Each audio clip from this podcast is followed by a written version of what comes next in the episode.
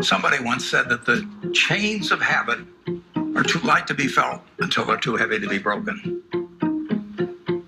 I had been terrified of public speaking. I couldn't do it. I'd throw up. And I knew if I didn't cure it then, I'd never cure it. Si sigues este podcast y te gusta el mundo de la inversión y las finanzas, quizá te suene el nombre de un inversor. Un inversor bastante famoso y que lo ha hecho realmente bien durante su carrera. De hecho, diría que hemos hablado de él en este podcast. Y si no, es muy probable que te suene como mínimo su nombre.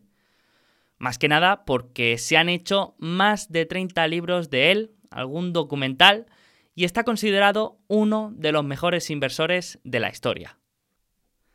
Sí, estoy hablando de Warren Buffett.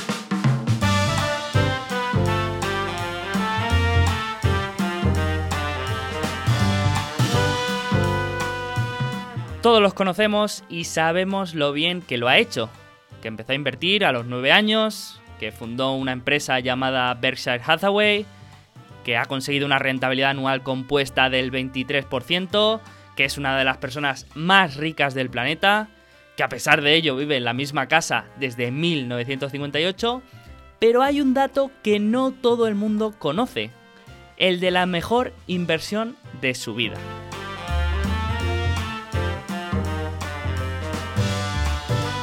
Si te preguntara cuál ha sido la mejor inversión de Warren Buffett, seguramente me dirías que Siscandis, Heiko o Coca-Cola.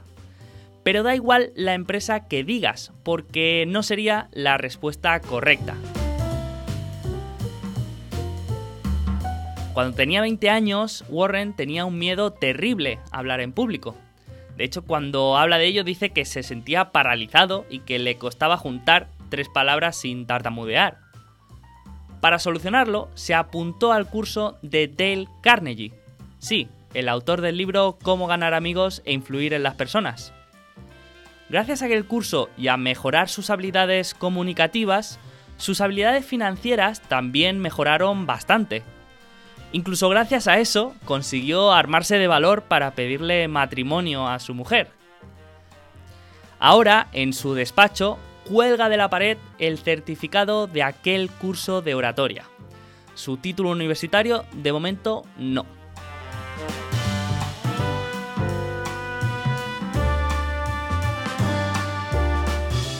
Hablar en público es una habilidad que consideramos secundaria, pero la verdad es que tiene un potencial multiplicador. Da igual cuál sea tu profesión, que este tipo de habilidades te van a ser de gran utilidad. Hay muchas otras como la venta o la escritura. Habilidades que no tenemos muy en cuenta, pero que representan una mejora de tu perfil, que en muchas ocasiones puede ser más valiosa que un conocimiento específico. Bueno, pues no me acuerdo lo que le costó ese curso, pero de lo que estoy seguro es que cada vez que le preguntan a Warren Buffett cuál ha sido la mejor inversión de su vida, su respuesta es aquel curso de Dale Carnegie.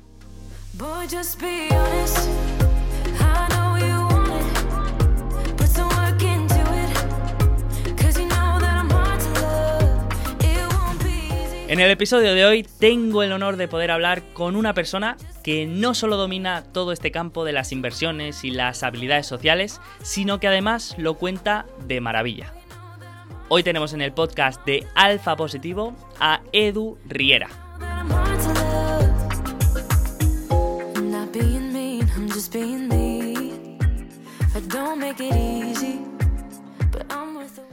Edu es analista de equities en un hedge fund en Londres y tiene una carrera impresionante en el mundo de las finanzas. Ha trabajado en fondos y empresas como Blackstone, Citigroup o T. Price y también es licenciado en economía, es MBA, CFA, Gaia y porque ya no hay más titulaciones relacionadas. Además, también tiene un podcast llamado Mentis, donde habla con perfiles singulares de sus carreras y de sus caminos profesionales.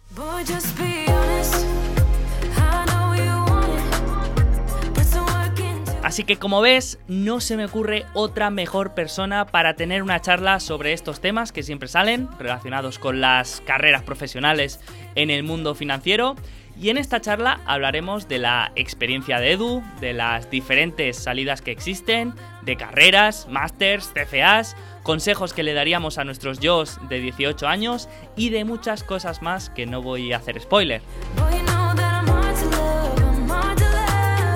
No sé si será la mejor inversión de tu vida como la de Warren Buffett, pero estoy seguro que tanto si estás interesado en el mundo de las carreras como si no lo estás, esta charla te va a ser de gran utilidad.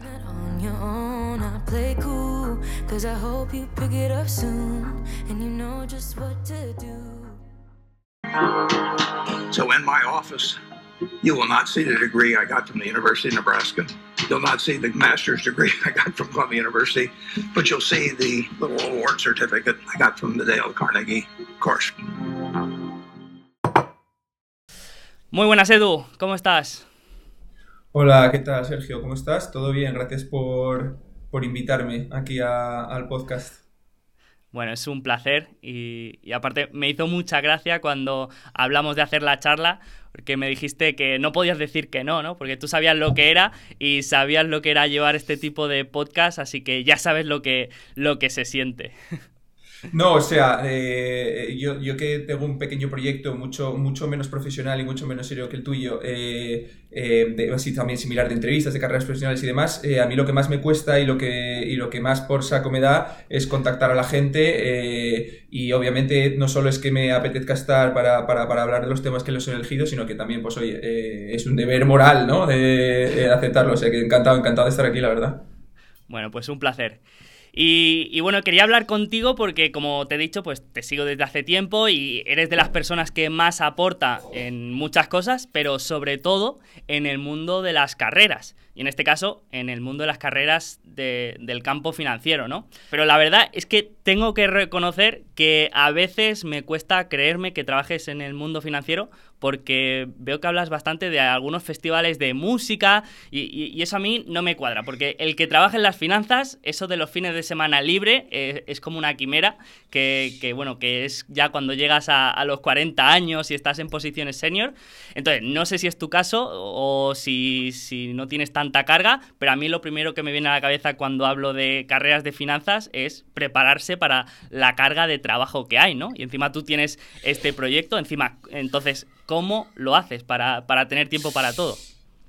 O sea, aquí hay dos cosas. Primero, el tema de, las de, las de las horas en carrera de finanzas, que son duras, es sobre todo al principio de tu carrera. Yo siempre digo que eh, al principio de una carrera de finanzas tienes que ir a hacer la mili. Eh, y luego podemos hablar de qué es hacer la mili y en qué trabajo es hacer la mili. Pero es cierto que los primeros años son, son duros y es casi dedicación exclusiva. Luego, eh, pues en, el momento en el que estoy yo, que llevo 5 o 6 años trabajando, eh, yo creo que es más una cuestión de cómo tú te montes eh, tu historia y, tu, y, tu, día que, que otra cosa, ¿no? Eh, yo soy una persona bastante, bastante disciplinada en el sentido de que cuando tengo que trabajar, tengo que trabajar y yo tengo pues unos horarios y unos, y unos ritmos que suelo cumplir siempre eh, sin, sin, vamos, sin, casi sin excepción. Pero luego el resto del tiempo no soy tampoco un obsesionado eh, con el trabajo, con las finanzas, en el sentido de que, tío, la vida tiene otros aspectos y, yo siempre voy a intentar dejar hueco para, para ellos, porque es que si no, eh, te quemas muy rápido. Entonces, yo creo que el tema del tiempo es ser, pues, ser disciplinado, encontrar tu sweet spot entre horas de trabajo y, y vida personal y, pues bueno, el mío, los fines de semana, eh, pues intento librarlos eh, y, y currar más durante la semana porque es que Uh, o sea, cuando, cuando estás toda la semana trabajando y el fin de pillas también curro y demás, es como que llegas el lunes y que no te das, que, sabes, que no sabes ni en qué semana estás y demás. Y a mí eso es algo que me pasaba mucho en Investment Banking, que como te pegues el atracón eh, al principio de la semana, eh, luego vas, llegas el jueves en, llanta ya, ¿no? Como se suele decir. Sí, sí. Eh, vale, pero entiendo que los primeros años sí que eso de los fines libres era imposible, ¿no? O sea, yo, yo a todo, cualquier persona que quiera dedicarse pues a, a pues el mundo de la banca de inversión o al mundo de la consultoría, yo creo que el mejor eh, idea con la que puede ir es decir que es una dedicación exclusiva y que todo el tiempo libre que tenga, eh, que se lo tome como un upside más que como algo que esperan, ¿sabes? Eh, porque realmente no solo es un tema de eh, horas, sino que es un, una vida un poco desorganizada, porque es un trabajo con muchos picos, es un trabajo em, que nunca sabes a qué hora vas a salir, que nunca sabes eh, qué te va a llegar por la tarde para el día siguiente. Entonces, yo creo que el approach es decir, oye, mira, eh, esto es una. Y te repito, estamos hablando pues de banca de inversión, de consultoría, ¿no? Eh, que son quizá los trabajos más exigentes para los primeros años de tu carrera. Hay que ir con, la idea esa, de, que, de que todo lo que tenga de tiempo libre es un añadido y que no estoy aquí para, para tener un boring work-life balance, estoy aquí para eh, adquirir el máximo capital humano posible lo más rápido posible. Eh, y ya está. Sí, sí, exacto. El que busque esto de, del 888, eh, que, que, no vaya, que no busque trabajo en esta carrera porque es, es difícil, ¿no? Y, bueno, y tenía muchas ganas de, hablar de esto, de, este tema, porque es un, tema que siempre sale, ¿no? Eh, hablamos de, muchos campos de la inversión, pero al final, pues alguien, sobre todo jóvenes, siempre que le gustan la inversión, pues preguntan, ¿no? ¿Qué, estudio? ¿Qué recomendaciones eh, le podríamos dar a una persona joven? ¿Qué camino elegir? ¿no? Entonces, creo que si quieres, podemos empezar hablando un poco de tu carrera desde la universidad hasta hoy, porque sé que has dado muchas vueltas y creo que has visto más que yo, por lo menos, así que estoy seguro que sobre todo para, para gente joven, pues puede ser muy útil conocer eh, tu camino. Sí, o sea, yo ya te digo, un poco hablando de, en qué cosas puedo aportar un poco de valor para tus oyentes, yo creo que yo sobre la carrera profesional he pensado mucho toda mi vida, eh, porque me parece una decisión súper importante, no solo por la carrera en sí, sino por cómo afecta a todos tus, todos los aspectos de tu vida. Y yo que más, más que simplemente contar lo que yo he hecho, creo que es interesante ir contando e ir parando un poco para ver las cosas, las cosas que he ido aprendiendo y de las que me he dado cuenta, ¿no? Em, o sea, yo, yo eh, sea, yo soy de Oviedo, mi familia no tiene nada que ver con el mundo financiero ni nada. Em, y, cuando yo pues, eh, tenía que elegir la carrera, me acuerdo que yo había hecho el bachiller técnico eh, para hacer ingeniería. Em, y me acuerdo que esto es, mira, la primera lección y el primer gran consejo que me dieron en mi vida, que esto es un poco de broma, pero esto es la realidad. Que mi padre, cuando estaba eligiendo la carrera, me dijo: Edu, tío, eh, no hagas ingeniería porque no eres tan listo como para ser buen ingeniero. Eh, eso me dijo mi padre. Eh, ¿Y por qué digo esto y por qué es una cosa interesante? Porque si creo que es algo importante a la hora de pensar sobre tu carrera, es que tienes que ser muy, como se dice en inglés, self-aware. Es decir, ser consciente de en qué eres bueno y en qué no. Porque eh, a ver, gente eh, muy lista y hay mucha, eh, gente muy trabajadora hay mucha y es muy probable que por eso no te puedas diferenciar. Entonces, ser una persona consciente de cuáles son tus puntos fuertes relativamente a otras personas es algo clave y que a mí me hizo tomar la decisión de, escoger economía, que, luego me encantó y tuve mucha suerte, pero que ese consejo a mí me, o sea, fue muy importante para mi vida, el ser, el bajar la tierra y ver que soy bueno. Y mira, y otro ejemplo sobre esto que, que creo que es importante es, por ejemplo, mi hermana, eh, mi hermana tiene cinco años menos que yo eh, y acaba de empezar a trabajar hace nada en McKinsey, ¿no? Y entonces yo siempre le dije, Vir, em, en McKinsey no vas a destacar por inteligencia, es decir, seréis todos muy listos, eh, seréis todos ni por trabajo, seréis todos muy trabajadores, entonces tienes que buscar un poco tu nicho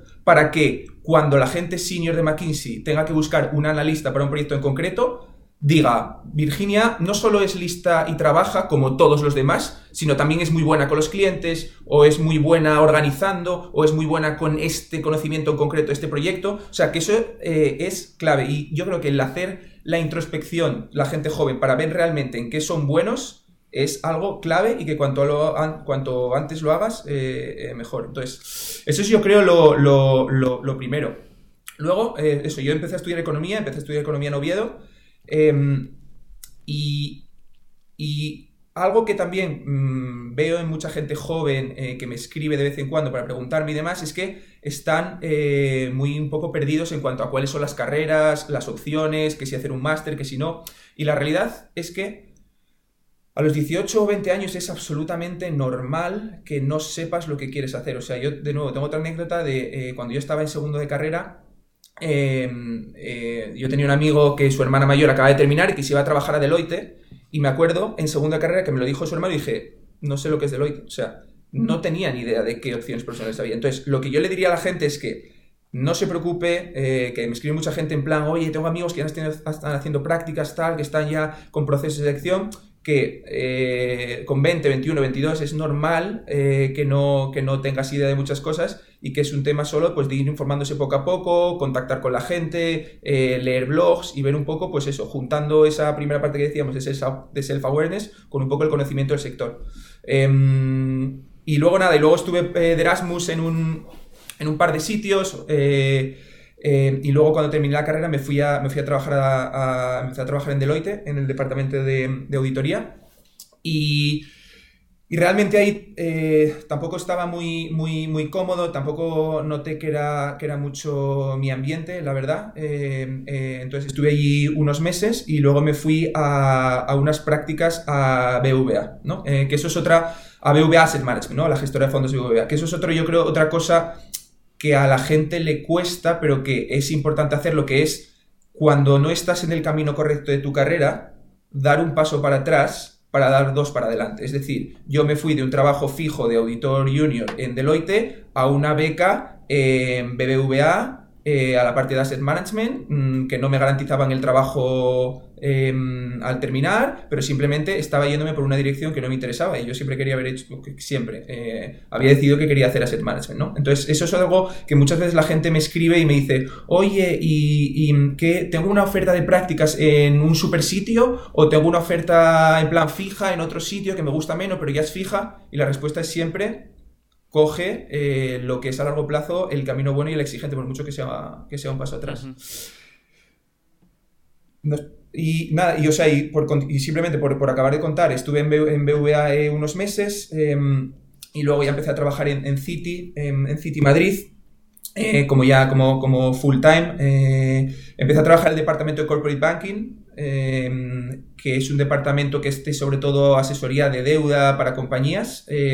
Y, aquí es otra cosa, yo creo que es importante o que la gente eh, tenga en cuenta, que es que yo quería hacer, eh, quería haber hecho investment banking directamente, pero me fui primero a corporate banking porque sabía que la competencia eh, para entrar en ese departamento era menor. yo al final venía de una universidad de provincia, no tenía experiencia tampoco demasiado relevante, eh, entonces dije, a ver, eh, ¿dónde voy a tener menos competencia? En el departamento de Corporate Banking. Y si luego quiero pasarme al equipo de, Investment Banking, eh, que luego podemos hablar un poco de qué hace cada equipo, pues lo hago. Y así fue un poco, como lo hice, estuve un año y medio en el departamento de Corporate Banking, em, me, fue, me fue bien y pedí el traslado al equipo de, Investment Banking, donde ya trabajé pues, más en operaciones de money, de fusiones, de salidas a bolsa y todo este tipo de cosas, ¿no? Y luego Después de tres años, eh, Citi tenía un programa eh, donde a la gente que pasaba asociado, que es al, puesto al que pasas a los tres años de investment banking, les dejaban o pasar directamente asociados o, irse, o les sponsorizaban para irse a hacer un máster al el Finance MBA a, London Business School. Y de nuevo esto fue un poco em, la misma situación de antes de VA, ¿no? Esto al final es un paso para atrás para, para dar dos por delante. Obviamente es mejor pasar directamente asociado, pero yo realmente tenía la ilusión por irme a Londres y por irme a, la industria de, de, asset management en Londres y pues, eh, pues tío, perdí, bueno, no perdí un año, pero me fui de máster un año en vez de continuar mi carrera eh, para, para, luego dar el cambio, ¿no? Y luego nada, estuve, estuve, bueno, durante todos estos años no lo he contado, que luego hablaremos de ello, pero, pero he hecho, hice el, el, CFA, eh, los tres niveles, hice el CAIA también, que es otro examen de inversiones alternativas. Eh, y luego pues estuve en Londres en el, en el, en el máster en verano de 2018. Em, yo durante el año lo estaba obsesionado con, con hacer prácticas eh, en distintos tipos de fondos para ver exactamente lo que, lo que me gustaba. Entonces estuve haciendo unas prácticas de seis meses en Blackstone, en el equipo de ESO, que es el equipo de, de crédito y de Special Situations. Luego em, hice otras prácticas en, en T. Rowe Price, que es un fondo de equities eh, muy conocido por, bueno, que hace mucho growth equities y es un, un, fondo muy grande que debe tener como un trillón bajo gestión así en verano. Y luego, em, y luego eh, acabé las prácticas y me hicieron una oferta para volverme a T. Rowe Price. Tenía unos meses eh, de, descanso entre el verano de 2019 y enero de 2020, que era donde empezaba en, en T. Rowe Price. Y, y entonces durante esos tres meses pues eh, estuve pues buscando, buscando otras, otras opciones por si encontraba algo mejor, porque a mí siempre me había hecho mucha ilusión el mundo de los, de los hedge funds. Y literal, para que veas cómo es esto también de la suerte en, el mundo, eh, tres semanas antes de empezar en T. Price me llamaron de, de Taconic, que es un, hedge fund que luego podemos hablar un poco más de él, que es donde trabajo ahora. Eh, con, eh, a uno de los jefes que era español, conectamos bien, hice bastantes fases, bastantes rondas de entrevista. Y lo curioso de esto, para que veas también cómo la suerte y las decisiones influyen, yo estaba eh, de vacaciones en Tailandia en diciembre, eh, justo antes de, volver para Navidad y para, y para empezar en, en Price. Y me dijeron, eh, oye, te quedan dos rondas en, en Taconic, las tienes que hacer a principios de esta semana. Y yo estaba en Tailandia. Y dije, tío, esto es una oportunidad que no me vuelva a pasar en la vida. Me, me cojo un vuelo nuevo, me pagué un vuelo nuevo, corté mis vacaciones a la mitad y me volví a Londres para hacer las, las últimas rondas, que al final fue lo que, lo que, me, lo que me salió bien. Que al final también eso es un poco, yo creo, de que si, de que si quieres algo de verdad, eh, tío, mm, no importa lo que te cueste, eh, tiene sentido hacerlo porque, porque te cambia la vida para siempre. Y nada, y ahora llevo un año y un par de meses en, Taconic, eh, que luego podemos hablar un poco más eh, de qué hacemos allí, pero vamos, es básicamente un hedge fund eh, multiestrategia, aunque hacemos sobre todo más distress y, nada, muy bien, muy contento con, todo, aunque bueno, para, es, obviamente es una putada todo lo que está pasando con el COVID, trabajar desde casa, pues te pierdes mucho la parte de equipo y todo eso. Entonces, bueno, es un poco lo que, lo que he ido haciendo. Eh, ¿Cómo llevas el tema del working from home? ¿Eres eh, de los que está a favor? Eh, ¿No te gusta nada? ¿Prefieres algo mixto? ¿Cuál es tu opinión? O sea, a mí, para, mí, que estoy en plena curva de aprendizaje, para mí es un poco putada, porque obviamente estar con el equipo en todas las reuniones de por las mañanas, comentando cada uno cómo van sus posiciones, em, comentando también pues, tío, una, llamada por teléfono con, tu jefe, pues, pues no comentas tantas cosas como comentas eh, personalmente. Eh, cuando picheas una idea al portfolio manager, eh, pues tienen que conectarse dos personas al call. Es como más incómodo, es menos de cara a aprender, es, es peor, ¿no? Ahora bien, lo que yo pienso que va a pasar con el work from home es que, lo ponía el otro día por Twitter, yo creo que la política concreta de una empresa es totalmente indiferente, porque si el work from home es algo que los trabajadores demandan, se va a convertir en un benefit, igual que un salario adicional o una comida o comida incluida o lo que sea, o más vacaciones, y como haya compañías de tu sector, competidores que lo hagan, si quieres competir por talento, tú vas a estar forzado a hacerlo. Entonces, yo creo que lo que, lo que quedará la cosa es, eh, obviamente, el centro de trabajo sigue siendo la oficina, al menos en lo que yo escucho de nuestro hedge fund y otros hedge funds y otros fondos que, de, Londres, de amigos que tengo, es que seguir, la oficina seguirá siendo el centro de reunión porque en, finanzas hay mucho, muchas sinergias de estar en equipo y en, presencial, em, pero la flexibilidad es algo que yo creo que no se va a perder ya, de poder trabajar desde casa. Bueno, pues me ha encantado escuchar tu camino porque creo que, es súper completo. O sea, yo conocía eh, que habías estado en, banca de inversión y, en hedge fund, pero mm, claro, no sabía que, habías estado en, en, tanto sitio. Y creo que al final, pues has, visto un poco todas las ramas que hay dentro de, las finanzas.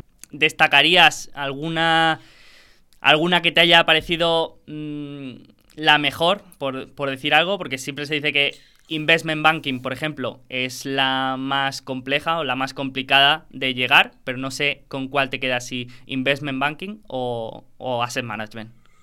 O sea, yo, mira, te cuento un poco, ¿eh? O sea, yo, eh, yo siempre quise hacer eh, investment banking por dos cosas. Una, eh, porque te curte mucho a, en temas como disciplina de trabajo, trabajar bajo presión, ser eficiente en las cosas que tienes que hacer, ser organizado, usar cosas tan tontas como usar el Excel muy bien y muy rápido, cosas tan tontas como tratar con clientes, eh, cómo se mandan mails en un ambiente profesional, cómo se gestionan las llamadas con personas que son externas a tu compañía, todo este tipo de cosas. Eh, entonces es como hacer la mili, es lo que decíamos al principio, esto es como hacer la mili. Entonces eso son skills que ayudan en el futuro.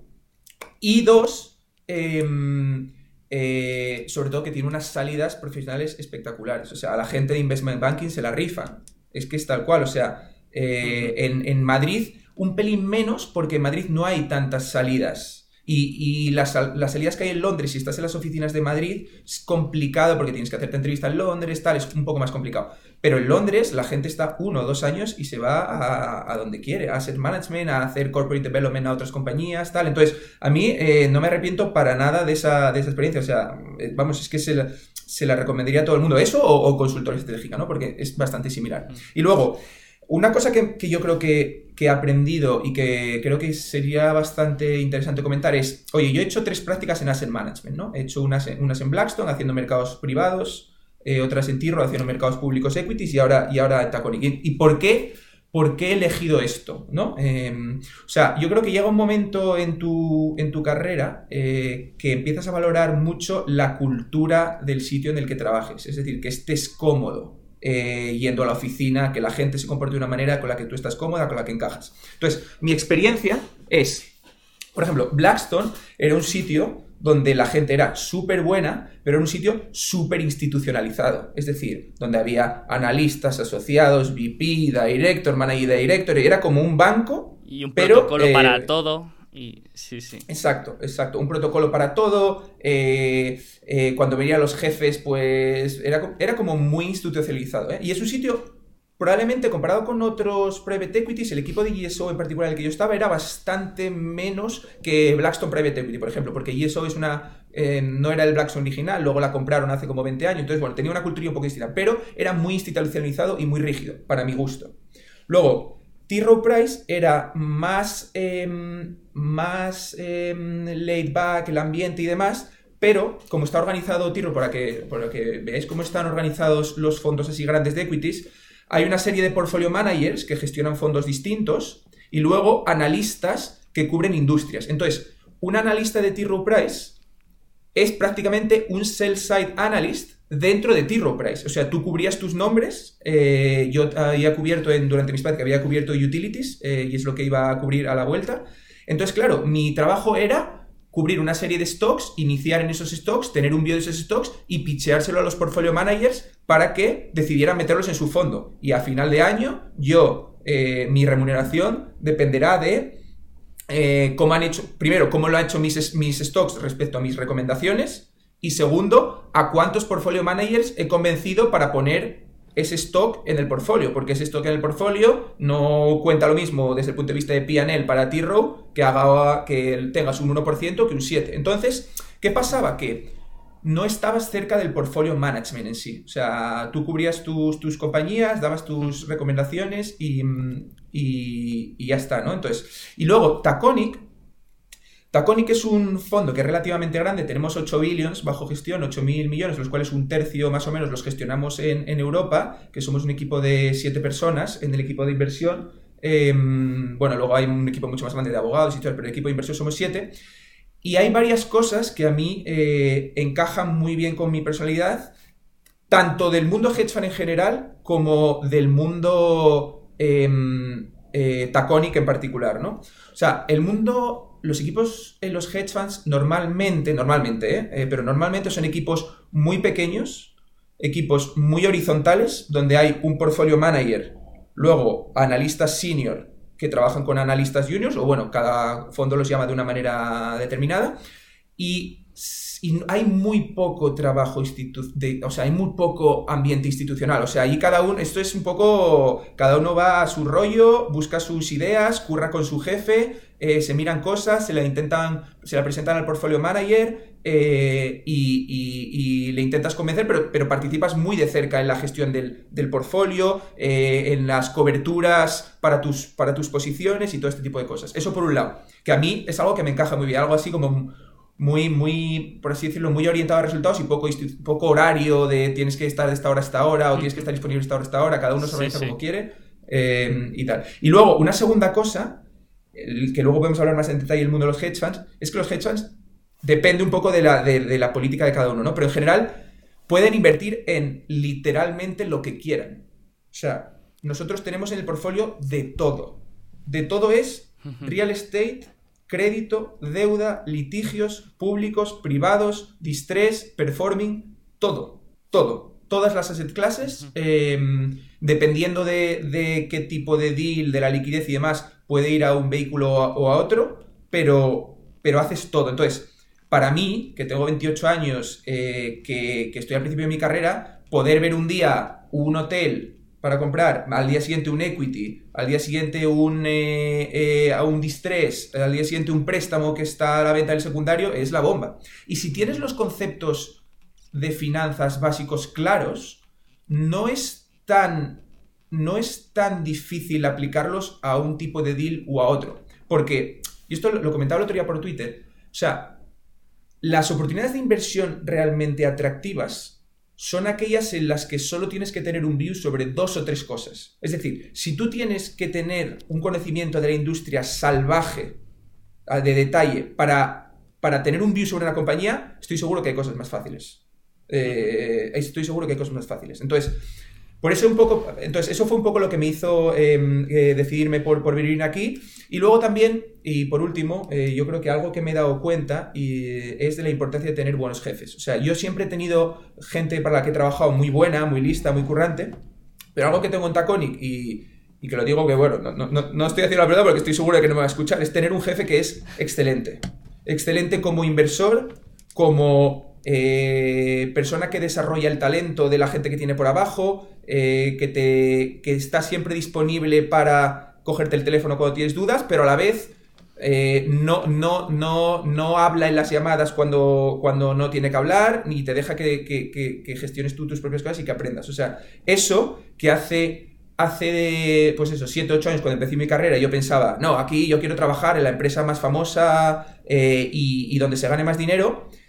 Nunca pensé que algo como la cultura del sitio y las dinámicas del sitio y tu jefe era tan, tan importante. Pero yo es algo que si pudiera dar un consejo a la gente es que pensara en estas cosas como una variable a la, hora de, decir su carrera.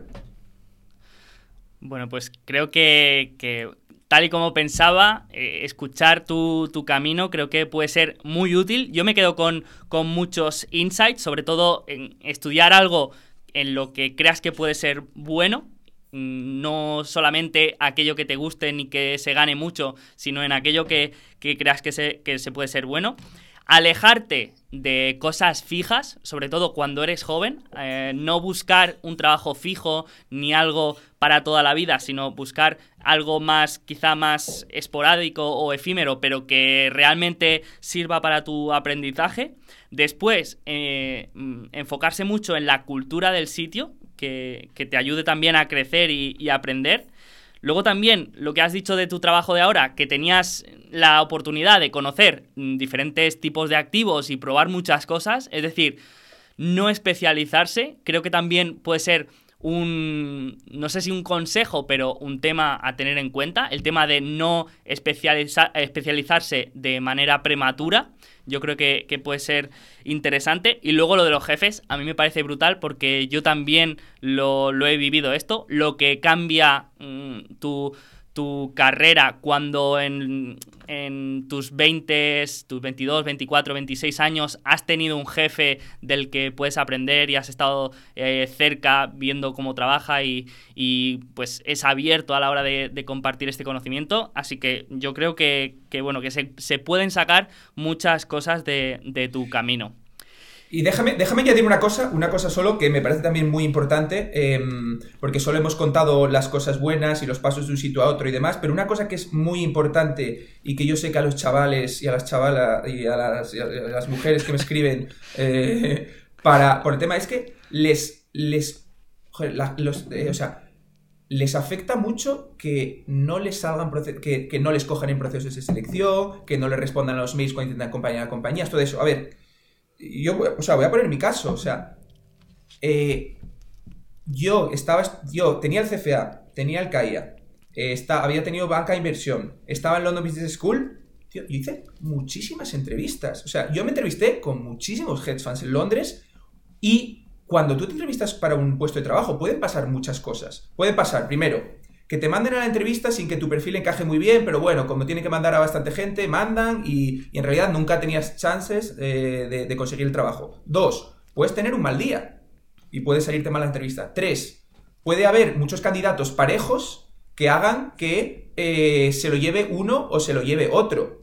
Eh, y luego simplemente pues puedes no dar el nivel, por lo que sea, no estás preparado para eso. Entonces, Yo hice muchísimos procesos, muchísimos, me llevé muchos noes, y eso no quiere decir que yo eh, no estuviera preparado para ese puesto en concreto. En algunas ocasiones quizás sí, pero que luego hay un factor eh, suerte eh, que es determinante y, y, no suerte, sino circunstancia de ese día en particular. Entonces, eso es, yo lo que le digo a la gente es que hay que insistir, hay que ser pesado, hay que ser insistente, es la característica más importante, yo creo, en este mundo, ser una persona muy insistente y que si eres un tío que lo da, como se suele decir, ¿no? La expresión de que das el nivel, te va a llegar. Eso por Y luego, y otra cosa también, el tema de, las, el tema de la suerte, o sea, Tío, es indiscutible que en el mundo hay unos golpes de suerte de vez en cuando que te cambian, que te cambian la vida. Eh, y, yo, y déjame que ponga otro ejemplo em, de algo que me ha pasado a mí, porque de nuevo, me da un poco de...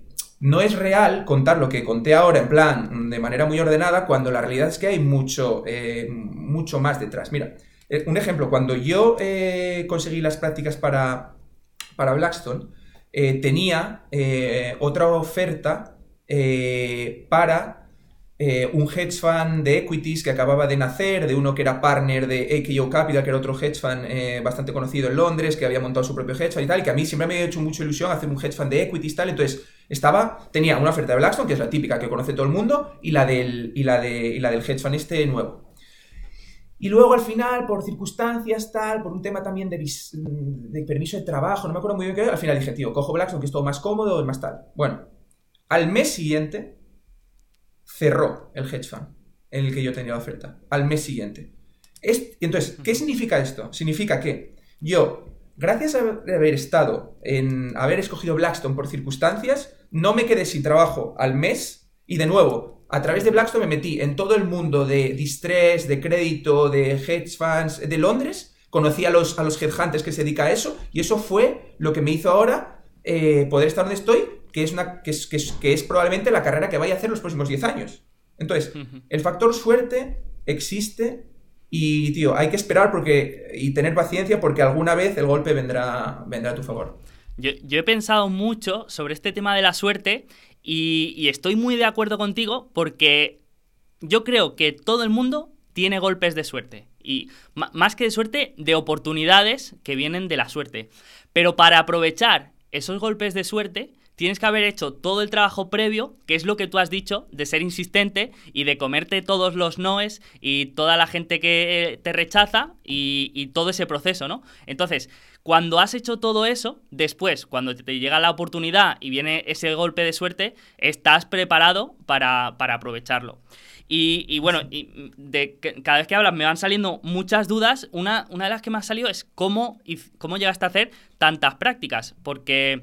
Mm, si no, me, si no recuerdo mal, has hecho tres o cuatro, has comentado, pero claro, del CFA no hay prácticas, del CAIA no hay prácticas. Entonces, ¿qué, ¿cómo encontraste tantas prácticas? ¿Cómo, ¿Cómo ha sido esto? Porque es, ah. yo creo que es muy interesante, yo siempre lo recomiendo, el tema de las prácticas, pero ¿cómo, cómo se llega a hacer esas prácticas y cómo elegir dónde hacer esas prácticas? A ver, estas prácticas fueron eh, cuando yo estaba haciendo el máster en Londres. Eh, em, yo el máster en Londres lo hice desde julio de 2018 hasta septiembre de 2020 y supuestamente eh, reservaban el verano para hacer prácticas, pero si solo usas el verano, solo había, solo había pues, una opción de hacer una. Si como quería hacer dos, pues removí cielo y tierra hasta que encontré. ¿Cómo se encuentra? Pues eh, cold calling, básicamente. O sea, eh, a quien conozco eh, de gente en común que trabaja en no sé qué sitio, que te enteras de que está un proceso abierto, mandas mail directo en vez de por el proceso normal. O sea, yo algo que le diría a la gente es que hagan mucho cold calling, en plan, y, busquen relaciones en común con gente en LinkedIn o busquen amigos que tienen otro amigo que trabaja no sé dónde y decirles, oye, mira, eh, hago esto, me interesa esto, estoy disponible para estas fechas, necesitáis alguien que os eche una mano. O sea, yo creo que hay muchas oportunidades que no se dan porque la gente no se tira a, hacerlo. O sea, te digo una cosa, por ejemplo, yo soy alumno, exalumno de, mm, del BIES. Eh, eh, estoy en la página web como uno de los mentors, en plan, porque me apunté para ser mentor de la gente joven, tal, no sé qué, donde está mi currículum, donde trabajo y tal. ¿Cómo puede ser que nadie me haya mandado un mail después de un año y medio para, para, para si hay prácticas en Taconic.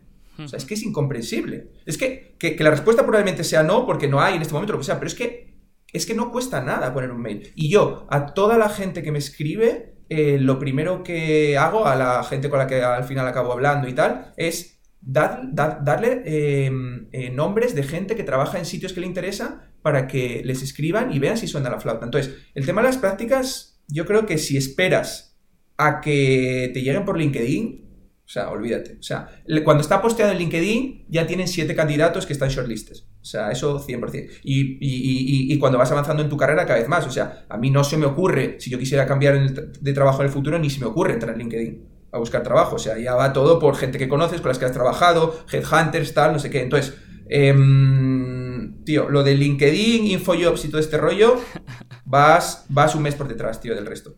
Hmm. Sí, sí. Eh, vida en Londres, ¿cómo, ¿cómo, es? Porque yo siempre he tenido esa espinita. Yo he estado viviendo en Dublín, que, bueno, no tiene nada que ver. Eh, entonces, ¿qué te ha parecido a ti la experiencia? ¿Te gusta la ciudad? Mm, ¿Qué te parece? Vida en Londres. O sea, eh, Londres depende mucho de cómo te lo montes. Eh, muchas, seguramente todos tendréis algún amigo que ha ido a Londres y que ha dicho, madre mía, la vida de Londres, qué dura, tal, no sé qué. A ver, Londres, si vives en zona 4, te tienes que comer 50 minutos de commuting todos los días en un metro eh, atestado de gente, eh, vives lejos, tal, no sé qué, es un rollo. Entonces, Londres tienes que montártelo bien. Y montártelo bien es pues tener vivir en, un barrio cerca del trabajo, em, eh, en una zona donde, donde haya ambiente en el barrio, donde no tengas que cogerte un metro 45 minutos para, salir a tomarte una cerveza, tal, este tipo de cosas. Entonces, Londres depende mucho de, eso, en primer lugar. Segundo, con Londres. El problema de Londres eh, es, eh, o sea, bueno, antes de pasar a los problemas, otra cosa buena de Londres es que dependiendo del trabajo, dependiendo de tu trabajo, la diferencia es abismal. Es decir, por ejemplo, yo siempre pongo el ejemplo, si tú quieres ser consultor estratégico, casi que te da igual estar en Madrid que en Londres. Es cierto que en Londres quizá hay proyectos un pelín más interesantes porque están las headquarters de las compañías o hay algo más tech o algo más venture capital, pero es un trabajo de consultoría con empresas igual de sofisticadas, igual que puede ser Repsol, tal, no sé qué. O sea que para eso es mejor vivir en Madrid, para, desde el punto de vista de trabajo. Ahora, para hacer inversión eh, o para trabajar en un hedge fund, estar en Londres... Eh, las sinergias son brutales porque yo mm, voy a la oficina pero salgo a comer con el del fondo de al lado, eh, vas a los eventos de la conference de Bank of America con el resto de fondos, eh, o sea, ahí hay unas sinergias y unas oportunidades, en, por ejemplo, en el tema de asset management en particular, que son, que son salvajes. Y luego, si, si a ti te gusta, si eres una persona así que te gusta el turisteo y, y te gusta conocer las ciudades y tal, Londres es una ciudad que puedes estar años y no te las terminas, porque Londres ese concepto que hay en, España de vivo en el centro de la ciudad, allí no existe. O sea, allí puedes vivir en South Kensington, que es eh, West, donde, yo, donde vivo yo, o puedes ir a Angel, que es eh, East y cada, o puedes ir a, Notting Hill, que es West pero Norte, o puedes ir a, London Bridge, y son barrios con sus propias dinámicas, con sus bares propios, con sus eh, mm, zonas más residenciales. Entonces, tiene mucho que explorar Londres, tiene mucho que explorar. Y luego, que hay también una comunidad, eh, si, lo que quieres es estar con españoles, hay una comunidad de españoles enorme, ahí me parece entre eh, unos, alrededor de unos 80.000 españoles en Londres. Y eh, la última, o una de las cosas buenas, o últimas cosas buenas que tiene Londres, y ahora pasamos a las malas, es la gente. O sea, cual, o sea la gente más rara del mundo está en Londres. Es decir, si, o sea, em, no, hay, no hay un trabajo ni un perfil que no exista en Londres. En plan, tienes a, a, un bailarín del ballet de no sé qué, te puedes encontrar, o te puedes encontrar a, a uno que está montando una startup de no sé qué, o al, hijo del jeque de no sé qué. Entonces, si te gusta conocer gente y hablar con gente, que yo soy un... en plan, me, encanta eso, o sea, es también espectacular. Eh, y luego, partes malas. Eh, o sea, tiene dos para mí, que una no me aplica tanto ahora, pero la otra sí. El tiempo Quiero romper una lanza a favor de Londres en cuanto a la lluvia. En Londres no llueve tanto. De hecho, el otro día tuvimos una discusión en Twitter y les mandé los datos pluviales eh, donde se veía claramente que llovía menos en Londres que en Roma y que en Barcelona. Otra cosa es que lleva más días, menos cantidad y tal, pero que llueve menos. Pero tiene un problema, que es la luz en invierno. Eh, en Londres a las 4 de la tarde es de noche, o sea, cerrada. Entonces, Eso, em, pues bueno, pues, pues no es eh, lo que genera más alegría del mundo eh, y eso pues cuesta de noviembre a febrero, cuesta. Eh, si bien es cierto que en verano pasa al revés, porque estás en hemisferio no, estás más al norte y por lo tanto los días en verano son larguísimos. Yo tengo que volver a casa de salir de día, porque a las cuatro y media es de día en junio. Eh, entonces es la otra parte. Y luego la, parte la otra parte mala que digo que no me aplica tanto, a la hora de tener familia, em, es una ciudad muy complicada, porque es una ciudad enorme donde tener hijos es carísimo, o sea, carísimo, los colegios son carísimos, el transporte es carísimo. Em, entonces, para tener familia tienes que tener una... O sea, una carrera profesional primero, que te importe mucho y segundo, que sea muy especial para tener en Londres, porque es que si no es, complicado. Entonces, yo te digo, o sea, un resumen de todo es, Londres tiene sentido si A, tu carrera importa mucho en tu vida y dos, la carrera en Londres es mucho mejor que la alternativa en, en este caso en España. Que la respuesta para ambas preguntas, pero en mi caso, sí, de momento. Vale. ¿Y tu lugar favorito de la ciudad, ya sea un bar o un sitio concreto, para apuntármelo la próxima vez que vaya? A ver, ¿qué te diría? Em, sí, o sea, eh, ¿a ti te, gusta el deporte a ti? Em, hmm. te, escucha en un podcast, te gusta la verdad. Tienes, en Londres lo mejor que tiene son los parques. Eh, Londres tiene, diría, eh, cinco parques que es eh, más o menos relevantes, bueno, más, pero los cinco grandes, que son Hyde Park y Regents, que son los que todo el mundo conoce, pero yo le recomiendo a todo el mundo los otros tres, que son menos conocidos, que están más a las, a las afueras, que es Richmond Park, es uno, que es un sitio encima que es súper conocido porque hay un circuito de, de, bici donde vas por ahí los sábados y los domingos y parece el Tour de Francia aquello, que hay ciervos, que está, está muy chulo, es una pasada. Eh, Greenwich, que es donde está el meridiano de Greenwich, que es otro parque eh, precioso, y luego otro, otro que está al norte, que es más estilo bosque, que es Hampstead, eh, que la gente no lo conoce tanto, pero que es, estás a eh, media hora del centro de Londres y es como si estuvieras en, ¿sabes? en, Escocia. Eh, o sea que yo te diría que de Londres lo más llamativo son los, los parques, que son acojonantes, son una pasada. En, en, Dublín justamente tenemos eh, el más grande de Europa, allí también en el Phoenix Park, eh, y es una pasada. Y como tú dices, pues eh, hay ciervos allí en medio, muchos, muchos animales, y para hacer deporte pues es, espectacular. Y yo, yo, no sé si pasa en Irlanda esto, pero, pero o sea, esto que dices de los parques es interesante porque no sé si pasa en, en, Irlanda, pero en Londres, cuando empieza a hacer bueno, los días son más largos y todo esto, o sea, los parques están pero a reventar, o sea, que es como estar en un festival de música, o sea, está todo el mundo, o sea, sale el sol y se va todo el mundo, tal, o sea, que es un plan que para la gente que va en, a visitar Londres mayo, junio y tal, es eh, súper, súper recomendado. Sí, sí, bueno, yo no te lo he dicho del clima, pero mm, a mí me pasaba algo con el, el, clima en Dublín, es, lo mismo, eh, no ves el sol, el clima pues es una mierda, para hablar claro, pero cuando hace un día de sol, cómo lo aprecia Y, cómo cambia la cara de la gente y, bueno, eso es mágico, ¿eh? Casi. Eh, porque claro... Esto es igual. Mm, imagínate, después de tres meses, igual, sin ver un rayo de sol, de golpe hace un día como aquí en febrero y allí, bueno, la gente... Mm, es, la más feliz del mundo, es la más feliz del mundo. Y eso no se tiene muy en cuenta. Pero a mí me, a mí me hacía gracia. Eh, otra cosa que, me he saltado eh, y que has comentado es el tema de los procesos de, selección. Em, ¿Cómo es el proceso de selección y las entrevistas para entrar, eh, sobre todo en hedge fund y en investment banking? ¿Son entrevistas de tú a tú? ¿Hay varios procesos? ¿Hay algún tipo de, examen? ¿Cómo son? O sea, yo, diferenciaría las entrevistas de, banca e inversión son bastante estructuradas. Eh, normalmente como suele funcionar es primero hay un primer filtro por currículums, luego hay un, test online eh, pues en plan de lógica, de interpretación de gráficos y tal, que, que es para todo el mundo. Y una vez pasas esto, vas a la primera ronda de entrevistas credenciales, que suele ser una primera ronda con varias personas de la oficina, con gente no de recursos humanos, sino ya banqueros. Eh, y suele ser más o menos técnica en el sentido de, pues, eh, cosas básicas de finanzas, como valoración, cash flows, eh, contabilidad, o sea, típicas cosas que, que básicas para entender cómo, cómo, cómo, funciona una empresa, cómo valorar una empresa y demás.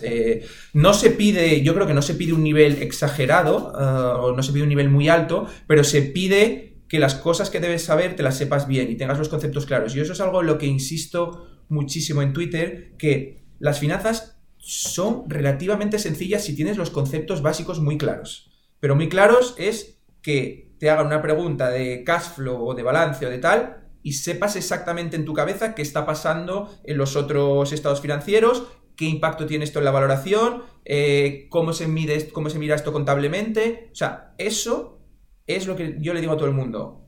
Antes de ponerse a estudiar eh, accretion de illusion, que es una de las preguntas que hacen Banca Inversión a veces, de qué operación es, si emites capital, o sea, antes de ponerse a esas cosas, cógete un Excel, ponte a hacer un PNL desde cero, ponte a hacer un balance desde cero, ponte a hacer un cash flow desde cero, cambia números, mueve, cambia el working capital, days of receivables, days of payables, como cambia el balance, se te cuadra, no te descuadra, depreciación. Eso es, vamos, o sea, si tienes esos conceptos claros y los demuestras en entrevista, vas a pasar casi seguro. Entonces, si pasas esa primera ronda, luego vas a lo que se llama el Super Day, que básicamente es que llevan, o por lo menos en mi época, llevan a todo... El, nombre. el Super Day. El nombre. Todo con banca de inversión es más épico. Los nombres son más épicos de lo la realidad en general. ¿eh? eh em, y nada, es un super day donde llevan a los cuatro o cinco candidatos que están shortlisted em, para que hagan una serie de pruebas, hacen casos en grupo, tal, y sobre todo con banqueros seniors donde pues les evalúan de manera relativa unos a otros. Eh, yo lo hice cuando estuve en City y a mí, ¿qué fue? No me acuerdo muy bien, había un caso en grupo, eh, luego había, te daban unos números, tenías que dar tu opinión sobre una empresa, tal, o sea, eh, y si pasas ese día, luego ya te vas a la última ronda, de vuelta a la oficina regional, con los banqueros super seniors, pues un tema más personal. Entonces, la banca de inversión es unas entrevistas muy estructuradas, donde tienen que estar los conceptos muy claros y donde tienes que mostrarte una persona dos cosas. Una, eh, tres cosas. Segura de ti misma. Eh, y segura de ti mismo significa tanto para las cosas que no sabes, perdón, que sabes como las que no sabes. Eh, y, decirlo sin miedo. Esto no lo sé. Eh, ya está, no pasa nada. Eso es, para mí, demuestra seguridad. Luego, dos, que seas un tío que se le ve, como suelo decir yo, un poco con colmillo. Eh, en el sentido de lo que, no, lo que quieren evitar es que a los tres meses estés quemado y te vayas. Quiere que por lo menos les dures un año o dos. y entonces te tienen que ver alguien con estamina y con un poco de colmillo.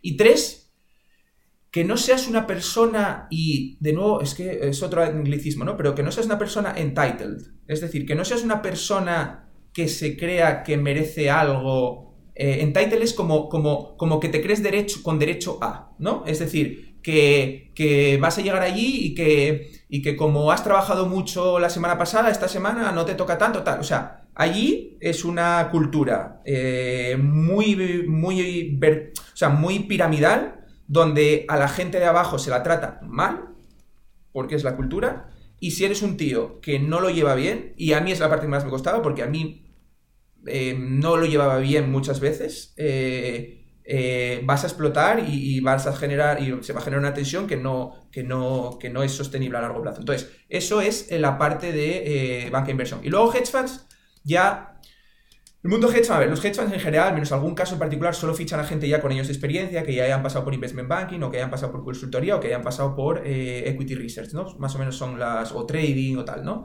Eh, y sobre todo es visión, primero, ideas de inversión, o sea, todas mis entrevistas había que llevar ideas de inversión, eh, ideas largas, ideas cortas, ideas de estrés, depende un poco del el hedge fund, y sobre todo, y tener un view de mercados. Eh, en plan, oye, ¿y qué te parece em, eh, que la Fed baje tipos? ¿O qué te parece... Em, eh, ¿Cómo ves esto de las SPACs ahora que están haciendo en Estados Unidos? ¿Qué te crees que es lo bueno, lo malo? Em, o, por ejemplo, mira, estamos mirando esta compañía, le pasa esto, ¿qué cosas preguntarías tú aquí? O sea, es muy investment oriented. Y yo creo que hay mucha gente que viene de banking que le cuesta. Eh, porque en banking al final, al principio estás trabajando tanto que te da tiempo a pensar poco.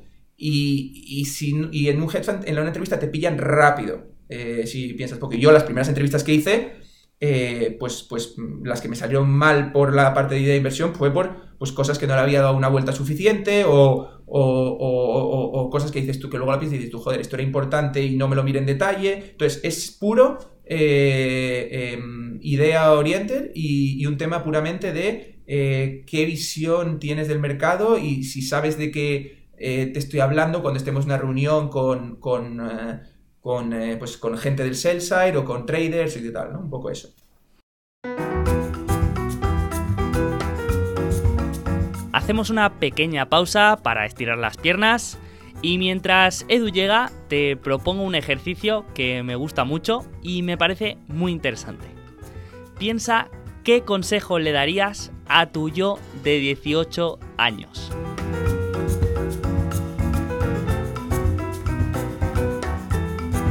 Imagina que tienes la opción de presentarte delante de tu yo de 18 años y decirle una sola frase. ¿Qué le dices? que estudie otra carrera, que aprenda algo, que haga más ejercicio. No vale decir que invierta en Amazon.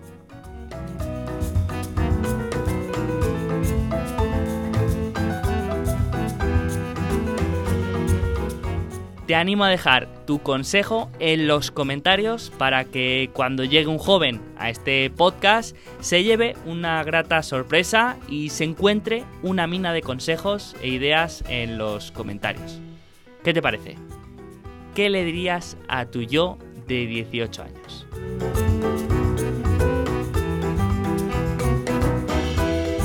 Y mientras piensas y reflexionas sobre esta difícil cuestión, voy a llamar a Edu a ver qué le diría él a su yo de 18 años.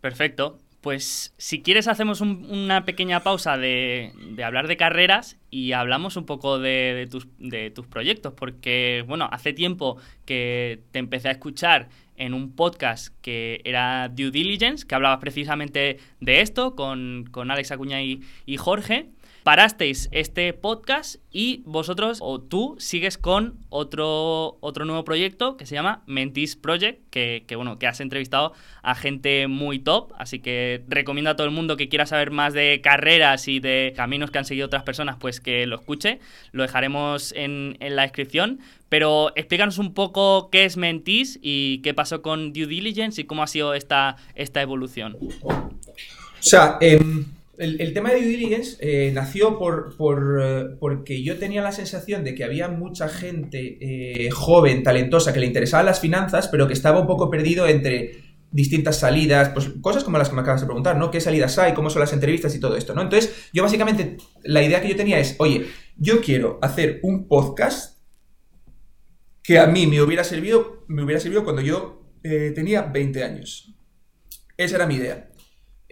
Obviamente es algo que a mí también me apetecía hacer, o sea, al final, porque obviamente tú intentas ayudar a la gente y tal, pero bueno, si es algo, también es algo que a mí me apetecía, también creo que está bien lo de eh, aprender a hablar en público, aprender a, contar cosas, a, organizar las ideas, entonces, bueno, así nació, ¿no? Entonces lo grabé, lo empecé a grabar con Alex, em, una de las entrevistas se, la hicimos a, Jorge, yo creo que fue así como empezó y nos cayó muy bien, a él interesaba el proyecto y... Em, y, pues, se unió, ¿no? Entonces, hicimos una serie de capítulos sobre distintos temas, eh, pues, eh, real estate, asset management, CFA versus MBA y todo este tipo de cosas, y simplemente lo fuimos dejando porque y, eh, porque tampoco nos quedaban muchos más temas para hablar, en el sentido de en cuanto a carrera, que al final nosotros era un, podcast de carrera, no hablábamos de inversión ni hablábamos de nada, era un podcast de carrera. Al final, cuando ya habías hablado a alguien que había trabajado un poco en todas las cosas, pues era como repetirnos y sacar contenido por sacar. Entonces, por eso lo dejamos un poco, un poco aparcado. Eh, teníamos eh, también una idea de, de, hacer como ciertos cursos de preparación de entrevistas y demás, pero bueno, yo creo que al final cada uno teníamos nuestro trabajo, eh, esto lo veíamos más como, como algo, o sea, desinteresado, sin tampoco, eh, ¿sabes?, ninguna expectativas de más. Em, y, entonces, bueno, se paró ahí. Tenemos, yo creo, un par de capítulos que no sé si han salido, e incluso grabar, igual grabamos alguno más de cosas que se nos han ido ocurriendo, pero vamos, que eso está ahí, que es un contenido que se quede ahí para que la gente, pues dentro de un año dos años, eh, pues busque qué es el CFA y que le pueda aparecer eso, ¿no? Entonces, y luego, el tema de Mentis, eh, un poco es el, mismo concepto eh, que teníamos en Udily, es decir, cierta orientación para gente joven en cuanto a su carrera profesional, pero como nos habíamos quedado sin temas en la parte de, finanzas, pues dije, oye, pues otros temas, ¿no? Aprovechando que a mí me encanta de nuevo hablar con la gente sobre sus curros, eh, sobre qué hacen con su vida y todo, pues oye, lo vamos a lanzar. El tema con Mentis es que mucha gente me dice, oye, eh, tío, tienes que profesionalizarlo un poco más, eh, pues cuidar un poco más el sonido, la imagen, hacerlo más recurrente. Y la realidad es que yo no lo quiero hacer así porque no tengo ninguna aspiración ni tengo ningún objetivo más allá de pasármelo bien y que haya gente que lo pueda encontrar y que lo escuche. Eh, por eso, si yo me comprometiera a hacerlo serio, a, sacar uno por semana, a, pues yo que sé, a, editar, a no sé qué, pues se estaría volviendo en una preocupación que ya bastantes tengo en mi trabajo, como para encima tener eh, preocupaciones en mis hobbies también. Entonces, es una cosa que está ahí, que cuando ahora tengo un par de gente con la que quiero hablar, que, lo sacaré pues cuando cuadremos agendas, cuando me dé un poco de tiempo a leer sobre, sobre el tema, pero, pero nada, pues de nuevo es contenido que está ahí, que, va a estar siempre ahí que, y, que, la gente que lo quiera escuchar pues, y que le ayude, pues genial, pero, pero vamos, que no tiene ninguna, ninguna aspiración más. Y, y oye, y, para lo que, lo que te digo, o sea, a mí me gusta hacerlo, eh, he, aprendido, he aprendido mucho, eh, me obliga también a leer sobre temas eh, para, para, llegar preparado a las entrevistas, o sea que para mí es un win-win y, y, yo ya lo siento que mucha gente me, me, bueno, mucha gente, cierta gente me dice, oye, tienes que ser más constante, tienes que tal, y es en plan, es que no, no es que no quiero, porque es que no quiero que sea una responsabilidad, ni quiero que sea un, un, un trabajo, ni, ni pretendo hacer nada con él. ya está me siento muy identificado en el tema de, los aprendizajes, el que a mí también me gusta mucho conocer las visiones y, las filosofías y los caminos de, de otras personas. Y, no sé, a mí siempre me gusta mm, a, personas como tú que hacen un, programa así preguntar qué anécdotas o, cosas curiosas has descubierto haciendo entrevistas a gente, si tienes alguna anécdota que se pueda contar o, algo así curioso de llevar un podcast de, entrevistas. yo creo que tres cosas aquí. Una, si tuviera que decir cuál es la variable que mejor explica la calidad del episodio es eh, el buen rollo que hay con el entrevistado fuera de micro. Es decir, puedes tener a un tío mega reconocido en su, en su trabajo, tal, no sé qué, que como no haya buen rollo, no haya fluidez, no lo haga a gusto, no va a salir un buen podcast. Esto, por un lado. Segundo, relaciona esto, algo que tengo que tengo, mm, que no lo he contado, pero que lo cuento. Tengo grabado un capítulo eh, con una persona relativamente famosa y relativamente relevante que no pienso sacar porque es un capi porque em, es una persona que no quería estar en el podcast, que em, por un amigo en común lo hizo y demás, pero que da, da, la sensación desde el principio que te estaba perdonando la vida por estar en el podcast y que obviamente todo el mundo que está en tu podcast te hace un favor. Eh, y, yo esto lo agradezco mucho, pero yo no obligo a nadie a estar en el podcast. Y he, tenido una experiencia muy mala de una persona que, joder, o sea, tú me invitaste al podcast. Eh, y yo lo primero que hice fue, tío, pues déjame dos semanas, me lo preparo para que, para que salga algo que añada valor, tal. O sea, mm, si, si, voy a participar, me lo, me lo, me lo, tengo que tomar en, en, serio. Y, y, ya te digo, tengo uno grabado que no voy a salir porque, porque de nuevo, es una persona que no que no quería estar y que... No se puede decir el nombre. No quiero estar. No se puede decir el nombre. No, no se puede decir el nombre, pero, vamos. Eh, eh, o sea, mm, y luego, y luego, y, y, otro, y otra, otro aprendizaje em, que iba a decir... Em, es que, claro, eh, has, ah, tenido, has tenido a Juanma Castaño, ya más famoso que, que son. Mm, claro, ¿qué, qué nivel, ¿qué nivel de famoso estamos hablando? No, danos una idea de qué Juanma Castaño. Dime Juan Castaño, dime Juan Castaño. Eh, eh, pero de nuevo, eh, es que los podcasts, de los episodios que a mí me, que me han gustado, pues es con. Pues, pues es que no sé, me gustaron muchos, me gustaron, la verdad, pero es el tono. A ver, mira, a mí me dijeron una vez que tiene bastante sentido que, que cuando hablas para la gente, o en una conferencia, un podcast, no importa tanto cuál sea tu nivel de conocimiento absoluto, sino cuál es tu nivel de conocimiento relativo versus a la gente que te está escuchando. Y todo el mundo, eh, casi todo el mundo, tiene conocimientos y sabe de cosas eh, eh, en ciertos ámbitos que en términos relativos a los oyentes pues van a añadir mucho valor. Por eso, entrevistar al periodista número uno de España no tiene, no lo digo por Juan Castaño, pero bueno, pero me refiero, eh, eh, no, no, o sea, no va a ser mejor que el entrevistar al periodista número 100 si el número 100 está mucho más abierto a hacerlo, a, se lo prepara, eh, etcétera, ¿no? Entonces, eso es un, para mí la, la, o sea, la lección principal. Y de nuevo, yo soy perfectamente consciente que todo el mundo que, que decide venir a mi podcast me hace un favor. Y yo estoy muy agradecido. Pero lo que no entiendo es por qué, si dices que sí al favor, eh, luego mm, no, o sea, por lo menos no, ¿sabes? Eh, te lo tomas un, poco en serio. Eso es, eh, yo creo, la, así la parte más gossip que te puedo contar.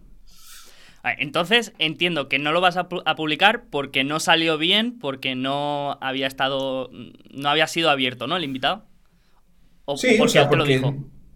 No, no, no, no, no, porque, ah, porque no me parece que era de calidad eh, el contenido, o sea, no me parece que, que, aportara nada eh, y porque, ya te digo, yo, eh, o sea, la calidad de mi podcast y tal, pues es muy de andar por casa, pero por lo menos intento que el contenido sea interesante y eso la verdad es que no, que no lo era, o sea, simplemente es por eso, porque, mm, por nada más, vamos, o sea. Entonces, si tuvieras que decir alguna charla que te haya gustado especialmente, mm, ¿con cuál te quedarías?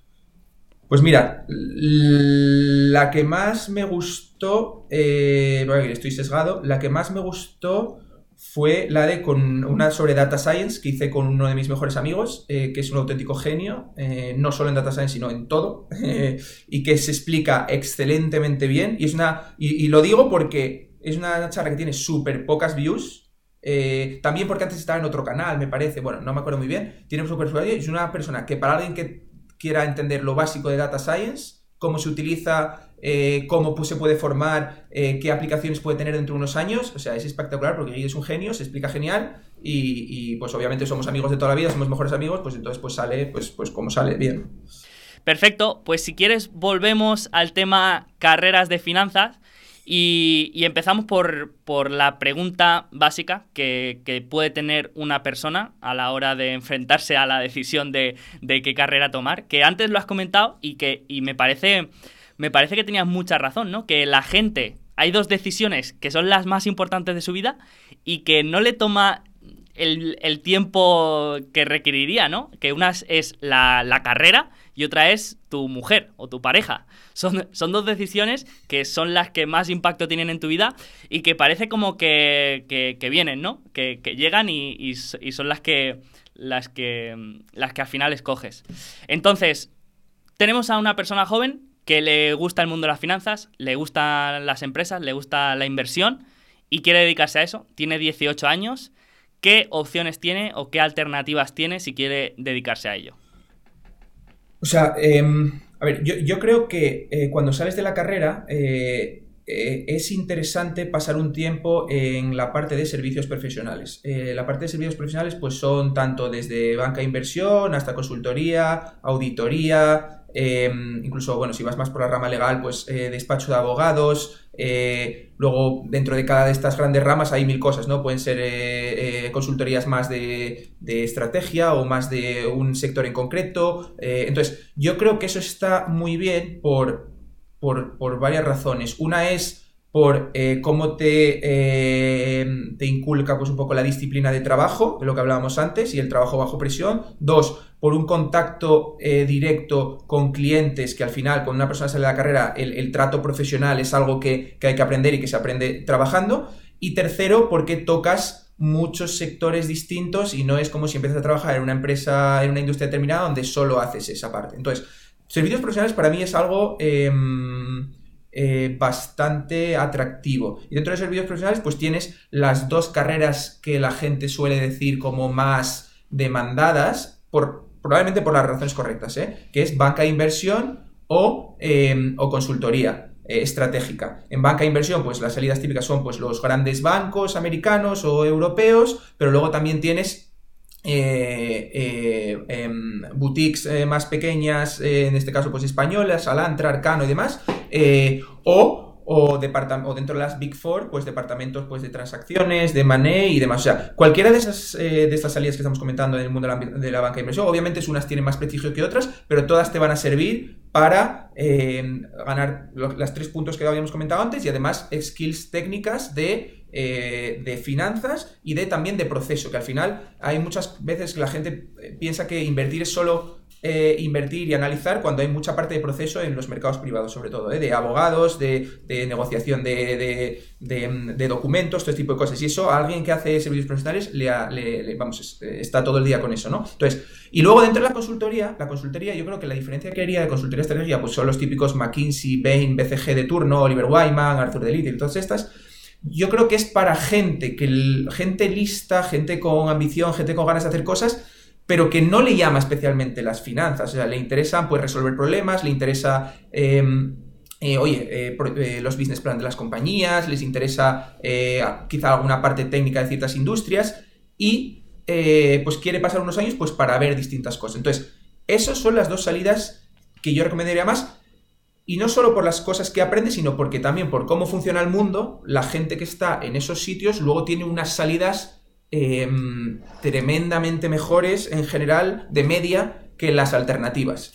Y la realidad es que, eh, em, o sea, por, ponerlo, por, o sea, por decirlo de una manera, o sea, McKinsey Madrid coge 20 juniors cada año, o 25, o 30, ¿no? Más o menos. Pero es que hay, de esas 30, en realidad hay, habría 200, 300, 400 personas que son igual de buenas que esos 30. Es decir, esas personas se van a otros sitios con menos nombre por circunstancias, por la suerte, por ese día tal, eh, cuando tienen el mismo nivel. Entonces, por eso digo que, eh, como no es un tema de que la gente no sea suficientemente buena o lista para esos sitios, es un tema solo de insistir, insistir, em, prepararse las entrevistas. Entonces, eh, yo creo que el primer trabajo eh, merece mucho la pena eh, dedicarse en cuerpo y alma a él. Y de hecho te diría que si, lo que decíamos antes, que si estás por H o por B no te sale de primeras el trabajo que tú quieres y el que crees que tiene sentido a largo plazo en tu carrera, tienes una alternativa B, que no te dé miedo después de dos o tres años de dar un paso para atrás y empezar en estos sitios de nuevo, porque eh, o sea, em, la, diferencia. o sea, es, exponencial este, este, tipo de trabajo. Una persona, yo siempre digo que una persona que está tres años en McKinsey es como una persona que juega en la cantera del Madrid al fútbol. Que una vez que estás ahí unos años, de segunda B ya no bajas. Es decir, te, te genera un mínimo o, un, o una red de seguridad para el resto de tu carrera que yo creo que es súper valiosa. Por eso de ahí es tan importante em, el primer trabajo. Y luego, otras salidas que yo creo que también están, están bien, pues todo el tema de Big Four y demás, eh, creo que es atractivo no solo desde el punto de vista de trabajo, sino también por el ambiente, porque es mucha gente joven, es mucha gente que viene de otras partes de España a Madrid y que es, y que es guay. Em, y luego, pues tienes los típicos ya más eh, programas para, más empresas, pues los típicos Product Manager en Procter Gamble, en L'Oreales, en este tipo de cosas, ¿no? Em, pero yo la verdad es que soy bastante partidario de, de, servicios profesionales. Y luego, porque una vez que hagas, porque realmente la decisión de querer hacer servicios profesionales no te determina para nada el resto. O sea, luego una vez que pasas dos o tres años ahí, tienes todas las puertas abiertas para hacer lo que quieras. Asset management, corporate development, eh, lo que sea. Entonces, no creo que haya que, enfocarse tanto en cuál es la salida ideal, simplemente es decir, cuáles son las salidas que más opcionality me dan, estas dos, vale, dentro de estas dos, pues intento a las dos o a la que más me cuadre más o menos, em, y luego ya tendré tiempo para pensar eh, lo que quiero hacer más adelante una vez que ya tengo este skills y este reconocimiento. Perfecto. Mm, hablamos ahora, mm, si quieres, más en profundidad del área de asset management, que es quizá el que más conoces, y luego pasamos ya a cómo es el día a día y cómo funcionan las operaciones ah, ahí dentro. O sea, yo eh, te diría, mira, se me ocurren eh, cinco tipos de, de, fondos dentro de la industria de asset management. Eh, así a grandes rasgos te diría cinco. Tienes los mutual funds, o sea, los fondos, de inversión normales, eh, pues los COBAS de turno, Fidelity, T. Rowe Price, eh, Capital Group, eh, todo esto es que la gente que, que, le gusta el investing pues conoce.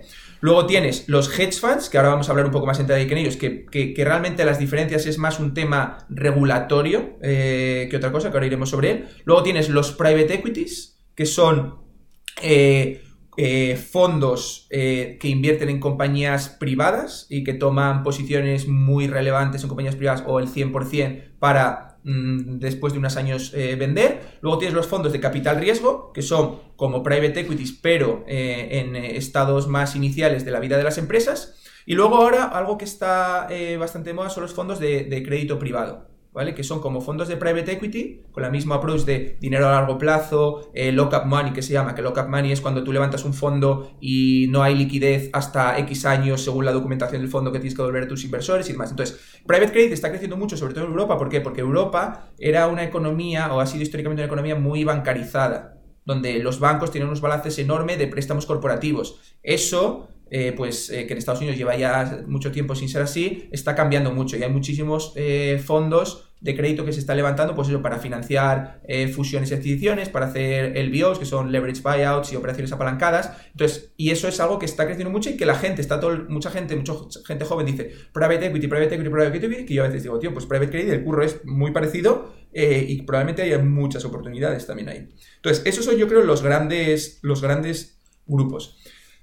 Por hablar un poco de, hedge funds. Em, al final, cuando tú te paras a pensar o, cuál es el mínimo común denominador de los hedge funds, es decir, cuál es la característica que comparten todos, porque al final tienen estrategias tan distintas, tienen, em, ¿sabes? Eh, es un mundo, ¿no? Entonces, ¿cuál es el mínimo eh, común denominador? El mínimo común denominador es una estructura legal, ¿vale? Que es un, limited partnership, ¿no? Como se, como se dice en inglés, eh, un, pues no sé si decirle como una, sí, un conjunto de socios y demás, que montan una sociedad gestora que se denomina General Partner, que eh, lleva el día a día de la gestión de un fondo en concreto. Eh, ese fondo en concreto entra dinero de, inversores em, profesionales, ahora vamos a hablar de ello, que se llaman Limited Partners, y parte del capital también viene de General Partner, que es de la sociedad gestora. Entonces, esa es, la, y esa es la estructura legal que define a los hedge funds. Y esa estructura legal eh, es importante porque es lo que permite tener una política de inversión muy flexible. Es decir, igual que los fondos, los mutual funds, los fondos normales tienen eh, restricciones de concentración, de tipo de activos, de liquidez, un hedge fund hay literalmente cero eh, regulación prácticamente eh, y que influye más la propia política de inversión del fondo eh, sobre la liquidez que quieras tener, la concentración y todo eso, que, cualquier regulación. Entonces, esto es, una, esto es el mínimo común denominador de los hedge funds. ¿Qué otras cosas son distintas a los hedge funds? Primero, em, eh, primero es la estructura de comisiones. la estructura de comisiones de los hedge funds siempre es una mezcla de management fee, es decir, un fee por los, una, una comisión por los activos bajo gestión y una comisión por éxito. ¿Por qué es, hay una comisión por éxito que normalmente no suele haber en, eh, en, fondos normales? Que ahora mismo algunas, algunas veces ya empieza a haber, pero bueno, en general no es lo normal. Pues porque la, propia naturaleza del hedge fund es dar retornos descorrelacionados con el mercado. Es decir, en un mundo ideal, eh, los retornos que te debería dar un hedge fund son deberían tener cero correlación con el mercado. Que luego, obviamente, eso no es así, porque luego lo podemos discutir en detalle. Pero entonces, eh, eh, lo que están haciendo con un hedge fund es generar alfa. ¿no? Para la gente, seguro que la gente que te, que te, que te escucha sabe perfectamente lo que es el alfa, que básicamente es todo el retorno que no se puede explicar por eh, no solo el mercado, sino también exposición a ciertos factores que no son solo el mercado, como pueden ser factores de riesgo, como puede ser value, puede ser momento, puede ser estas cosas. Entonces, por eso se cobra, porque supuestamente, teóricamente, te estoy dando retornos por, por un alfa. Eh, y normalmente siempre se dice que eh, la estructura de comisiones los como 220, ¿no? Que se dice 2% de management fee, 20% sobre beneficios. Ahora es cierto que la, la industria está bajo, bajo mucha presión, porque obviamente son unas fees que, son muy altas eh, y que ahora están bajando, pero siempre con ese concepto de, eh, de 220. Luego, otra cosa em, eh, de los hedge funds, de nuevo, em, que es en relación con esto que está comentando del alfa, es que supuestamente te tienen que dar unos retornos descorrelacionados con el mercado. Entonces, los hedge funds es totalmente normal eh, ver mm, muchos derivados para cubrir ciertos riesgos, eh, muchas posiciones cortas y largas. Eh, no, quizá no porque tengas una visión corta sobre algo, sino porque estás hedgeando una posición larga en otra cosa. Em, em, tienes también, usas leverage, es muy normal usar apalancamiento para, para, pues para mm, pues, pues, para aumentar tus retornos en, sobre todo en trades que supuestamente tienen poco riesgo, em, y, pero también tienen poca rentabilidad, por lo tanto, pues usas el apalancamiento que te puede dar un banco para maximizar tus retornos. Em, y, y, luego, otro tema adicional, yo creo, de los hedge funds también es que son equipos muy pequeños, eh, donde son estructuras muy horizontales, donde normalmente suele haber un portfolio manager y luego un equipo de analistas por debajo, pues, pues eso, muy pequeño, donde donde, donde mm, trabajan eh, pues un junior con un senior, tal, no sé qué.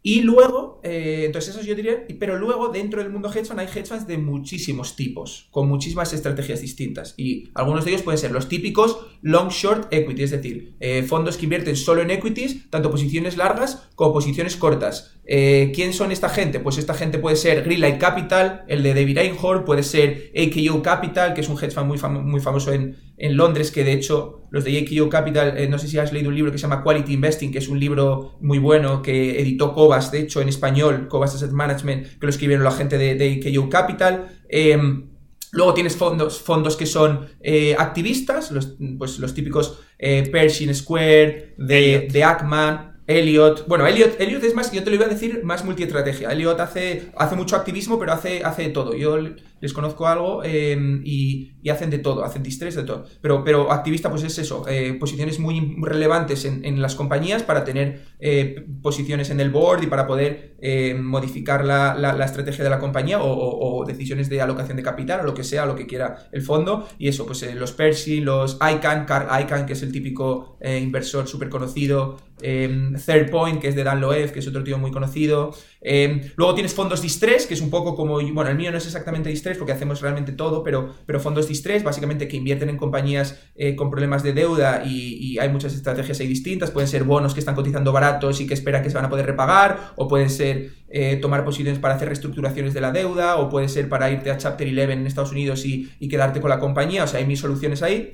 Y luego tienes, tienes también eh, hedge funds que te hacen macro, como puede ser Bridgewater, el de, el de Rey Dalio, como puede ser Soros. Eh, como puede ser Caxton, como puede ser Moore Capital, o sea, gente que hace eh, eh, puro macro, es decir, pues rates, futuros, índices, opciones sobre, sobre, sobre tipos de cambio, sobre, sí, sobre tipos de interés. Em, luego tienes hedge funds cuantitativos, pues el famoso Reina, Reina, joder, siempre lo pronuncio mal, Renaissance, el de Renaissance, Technologies, que es el de Renaissance, que es el de Jim Simons eh, Two Sigma, eh, D-Show, AQR, todos estos tíos. Eh, que hacen puramente pues eh, a través de hay distintos tipos pero, pero bueno en general poca poca decisión fundamental hay ahí bueno aunque AQR hace factores y tal pero bueno más, más, más puramente análisis cuantitativo y, luego tienes también gente que hace solo short selling, es decir, hace solo posiciones cortas, como puede ser Quínicos Associates, que es el de Legend Chainos, em, que, la gente dice, oye, ¿por qué alguien invertiría solo en un fondo corto cuando la realidad es que el mercado siempre sube a largo plazo? Bueno, porque es una decisión de alocación de capital dentro de un portfolio mucho más grande, de inversores institucionales muy grandes, donde quieren hedgear posiciones, quieren eh, ajustar sus betas a mercado en función, ¿sabes? Entonces, em, eh, o sea, es mejor Tener, si quieres tener una beta cero a mercado, es decir, si quieres ser market neutral, es mejor tener a alguien que te genera alfa por el lado long y por el lado core corto que simplemente tener un hedge fund que sea market neutral, porque entonces eh, si ese hedge fund es market neutral y las sus posiciones cortas solo son hedgeos de sus posiciones largas, no estás buscando generar alfa en las cortas. Entonces, bueno, es un poco por lo que existen este tipo de cosas. Y luego, eh, em, y luego ya un, mix de cosas que es que lo llaman event, driven, que es pues, pues cosas como desde M&A arbitraje, que básicamente es cuando anuncian una adquisición de dos compañías cotizadas eh, o bueno, o, a veces solo una cotizada, em, pues hay siempre un spread entre el precio que han acordado pagar y, al que está cotizando la acción. Entonces esperas que si ese deal se cierra,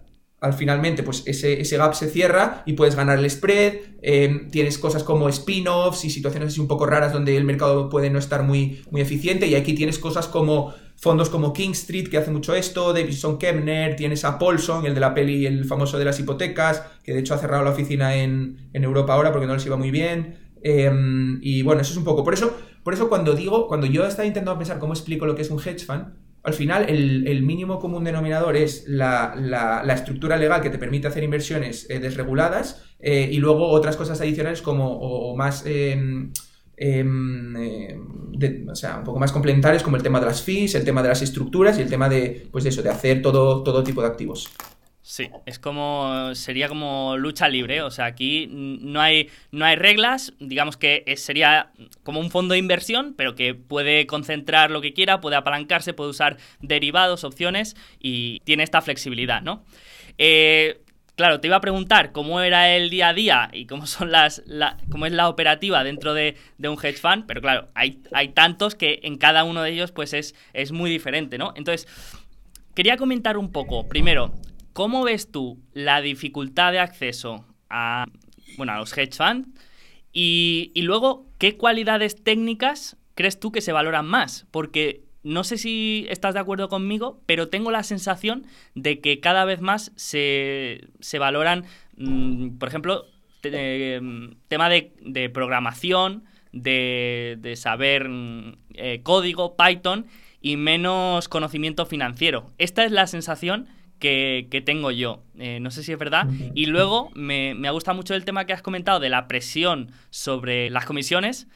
Y claro, esto también, el tema de la presión sobre comisiones, también afectará al número de personas que pueden contratar. Entonces, la perspectiva desde fuera es que el número de posiciones available, el número de posiciones disponibles, cada vez es menor. Eh, ¿Es esto así? ¿Tú cómo lo ves? O sea, primero, respecto a, cómo se llega a un hedge fund. O sea, un hedge fund hay dos formas de llegar. Eh, primero, teniendo un currículum de 3, 4 años muy bueno en sitios muy top, haciendo, pues lo que te digo, o banca de inversión, o consultoría, o equity research en el sell side en sitios muy potentes. O otra alternativa que es más, un poco, poco menos mainstream, pero que también creo que es, es, viable, es ser un tío que trabaja en otra cosa, pero le obsesiona este tema y prepara sus ideas de inversión, em, participa en concursos de, stock uh, ideas, em, prepara modelos, manda mails diciendo, oye, mira, he analizado esto, tal, tal, no sé qué, a PMs que les interese contratar a alguien. Entonces, yo creo que esas son las dos rutas. O, o tienes un pedigree de currículum muy bueno, o eh, o tienes que añadir algo muy diferencial. Por ejemplo, em, la persona que entrevistaste el otro día, Rodrigo, me parece que se llama, está haciendo algo así. Em, hmm. Pues yo creo que esa es una de las formas, eh, diferenciarte de esa manera, ¿no? Entonces, eso por un lado, en cuanto a cómo llegar. En cuanto a skills, aquí, claro, es que depende mucho, depende mucho de, em, del tipo de fondo. Es decir, eh, las skills para un fondo quant Claro, es que, claro, aquí habría que sacar los fondos quant de esto que te estoy diciendo de, banca, de que hay que venir banca inversión porque esto es puro quant. Entonces, esto puede ser PhDs, puede ser data scientists. Entonces, yo creo que eso hay que dejarlo un poco fuera porque va por otro, por otro lado, ¿no? Eh, y, pero, pero hilándolo con lo que decías de, la programación y demás, creo que de momento el, todo el tema de programación y demás está muy limitado a fondos quant, un poco probablemente fondos macro eh, también, pero pero de momento a fondos más fundamentales, puro equities, distress, eh, event driven, short selling, creo que no es tan demandado ni tan relevante. Obviamente nunca sobra, pero no creo que sea una skill em, que se busque en todos los procesos de selección, sinceramente. Entonces, ¿cuáles son las skills? Em, yo te diría, yo te diría, una es transactional experience, es decir, experiencia de transacciones, o sea, mi trabajo eh, en la parte pública importa un poco menos porque son cosas cotizadas y tal, pero aún así, aunque compre, si compras deuda con pública, no me refiero a pública, deuda pública, pero sino cotizada. Incluso si compras cosas cotizadas, eh, si son activos que no son muy líquidos y demás, pues hay mucho mm, mucho proceso, mucha negociación, el, broker que tiene el libro, cuánto te vende, el descuento, quién está vendiendo, o sea, tienes que tener experiencia lidiando con, terceras personas, eh, abogados, todo este tipo de cosas. Eso, y, en los procesos privados, aún más. O sea, en los procesos de compras eh, de, pues, de activos, de, no, no, solo real estate, de compañías privadas, de financiaciones privadas, hay una parte de proceso de gestionar abogados, gestionar la contraparte, al asesor de la otra parte, a tu asesor, que es súper importante. Y esto hila mucho también con el tema de, y, que esto parece que no, pero el tema de social skills, de cómo gestionas eh, a la contraparte, em, de, de, ser una persona asertiva en cuanto a que tú defiendes tu posición, pero no ser una persona muy agresiva para que la otra parte no le genere rechazo. Este tipo de cosas creo que son súper, eh, súper importantes eh, tan importantes como los skills técnicos. Eh, tan importantes como los skills técnicos. Y en cuanto a skills técnicos, em, algo, vas, yo diría dos cosas importantes. Una es el tema de, modelización eh, financiera. Es bastante importante porque yo también estuve en investment banking, yo hice algún modelillo cuando estaba en investment banking y eso de meterle el 3% de crecimiento porque es lo que a ti te parece, no, no, aplica ya. O sea, esto lo vas a presentar a un comité y te lo tiran abajo al minuto uno. O sea que el tema de modeling, de, ver bien em, cuáles son los drivers de cada línea del, del, del PNL, cómo de intensivo de capital es esto, eh, qué pasa con los impuestos en función de qué método de depreciación usar. O sea, estas cosas son importantes si te estás mirando algo en detalle. Entonces, el tema de la modelización es importante. Y luego, por último, para mí, lo más importante es que te vaya la cabeza rápido. Y que te vaya la cabeza rápido significa tener unos conceptos básicos muy claros para que cuando veas situaciones nuevas seas muy rápido a la hora de tirar paralelismos con cosas parecidas que ya has visto para saber cuáles son las cosas importantes. Es decir, si tú nunca has visto una industria en concreto y te llega algo, lo primero que te tienes que preguntar es, ¿esta industria ¿A qué se parece? Es una industria que crece, que no crece, de márgenes altos, bajos, intensiva de capital, eh, no, muy concentrada, poco concentrada, y tirar un paralelismo rápido, porque tú sabes que si eh, es una industria muy poco consolidada, pues hay que pensar eh, qué pasa con el M&A que va a haber ahí. si es una empresa con muy cíclica, ¿qué pasa con la estructura capital? O sea, que te salgan rápido los puntos importantes para hacer las preguntas correctas rápido. Entonces, yo te diría que eso es lo más, lo más importante en cuanto a crítica, el que te vaya rápido y el entender rápido cuáles son los puntos importantes de una situación. Qué bueno, qué bueno. Eh, me ha gustado mucho esto de que te vaya a la cabeza rápido porque, porque sí que es una sensación que tengo de, la gente, esta gente que dices, este tío es bueno, como comentaste el otro día en, Twitter, pues creo que esa es una de las características que, que llaman mucho la atención, ¿no? De la gente que, que enseguida le dices algo y, te saca una conclusión al segundo, ¿no? Porque esto es así, así. Y, y, si te parece, te cuento, te cuento rápidamente, eh, porque yo creo que esto es algo interesante, el día a día eh, que, que, yo tengo como, como, como, persona junior dentro de un fondo, eh, y lo digo yo que soy, que soy junior porque cambia mucho en función de qué posición estás, pero yo diría que mi tiempo se divide en... 60% eh, eh, ideas nuevas que nos van llegando y las ideas nuevas nos pueden venir o cosas que estamos viendo nosotros en el mercado que estamos monitorizando, eh, que más o menos nos suena y el precio se va de donde pensamos que tiene que estar. Entonces, pues nos podemos revisar, oye, ¿qué ha pasado aquí? La actualización, qué retorno saldría según nuestro precio objetivo, tal. Entonces, nuevas ideas, eso es una de las formas que te llega. Otra, te llega mucho a través del sell side eh, yo, em, eh, pues bueno, mm, eh, intento estar mucho en contacto en los chats de Bloomberg con todo el mundo, tal, no sé qué, y luego por los deals privados más por asesores. entonces, 60% de mi tiempo yo te diría que es analizar ideas nuevas que, o, de nuevo, o me llegan a mí por estos canales que te he dicho, o le llegan a mi jefe, las comentamos, y un poco lo que, lo que se suele hacer es, oye, esto es lo que tenemos, esta es la información, vamos a mirárnoslo rápido, en plan, vamos a dedicarle 5 o 6 horas, vamos a ver si tiene sentido, y si tiene sentido nos lo empezamos a mirar en detalle. Y depende de la cultura del fondo, pues puedes, hay fondos que están menos concentrados y por lo tanto mm, es, no, es un tanto, no, es, tanto un tema de mirar solo tan en detalle, sino como para tener cierta idea y, como tienes muchas posiciones, ir a la siguiente y moverte rápido, o fondos, como yo creo que es más el nuestro, de mirarnos cada cosa súper al detalle para, eh, aunque seas más lento, que sea difícil perder dinero o que sea difícil equivocarte. Eh, entonces, ese es el 60% de mi tiempo, eh, ideas nuevas. 30% de mi tiempo es un poco monitorizar eh, las cosas que ya tenemos un poco en cartera. oye, ¿qué ha pasado con los nuevos resultados de X compañía o de Y o, qué está pasando en este sector?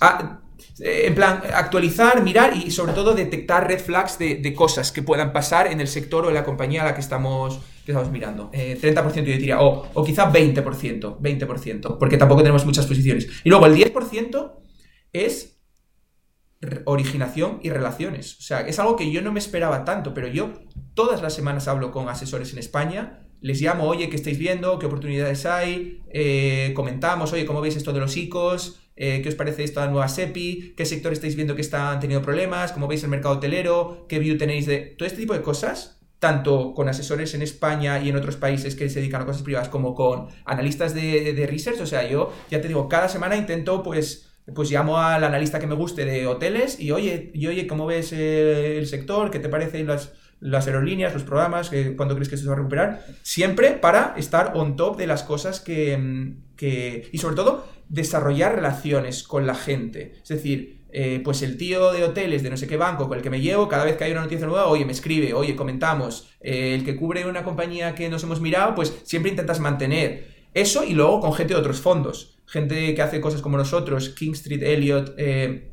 Hyphen, eh, todo este tipo de, fondos, intentas mantener con la gente junior también, porque son los tíos que dentro de 10 años van a estar eh, como portfolio managers y serán tus counterparties. Entonces, eso es una parte que yo no me esperaba hacer tanto, pero que en el propio, en, la propia empresa te dice, oye, tío, vete a desayunar con los de Goldman o vete a desayunar con los de no sé qué, que te cuenten tal. O sea, está algo que, que a mí me encanta esa parte y que, que no esperé que, te obligaran a hacerlo tan pronto. No que te obligaran, pero que te animaran a hacerlo tan pronto.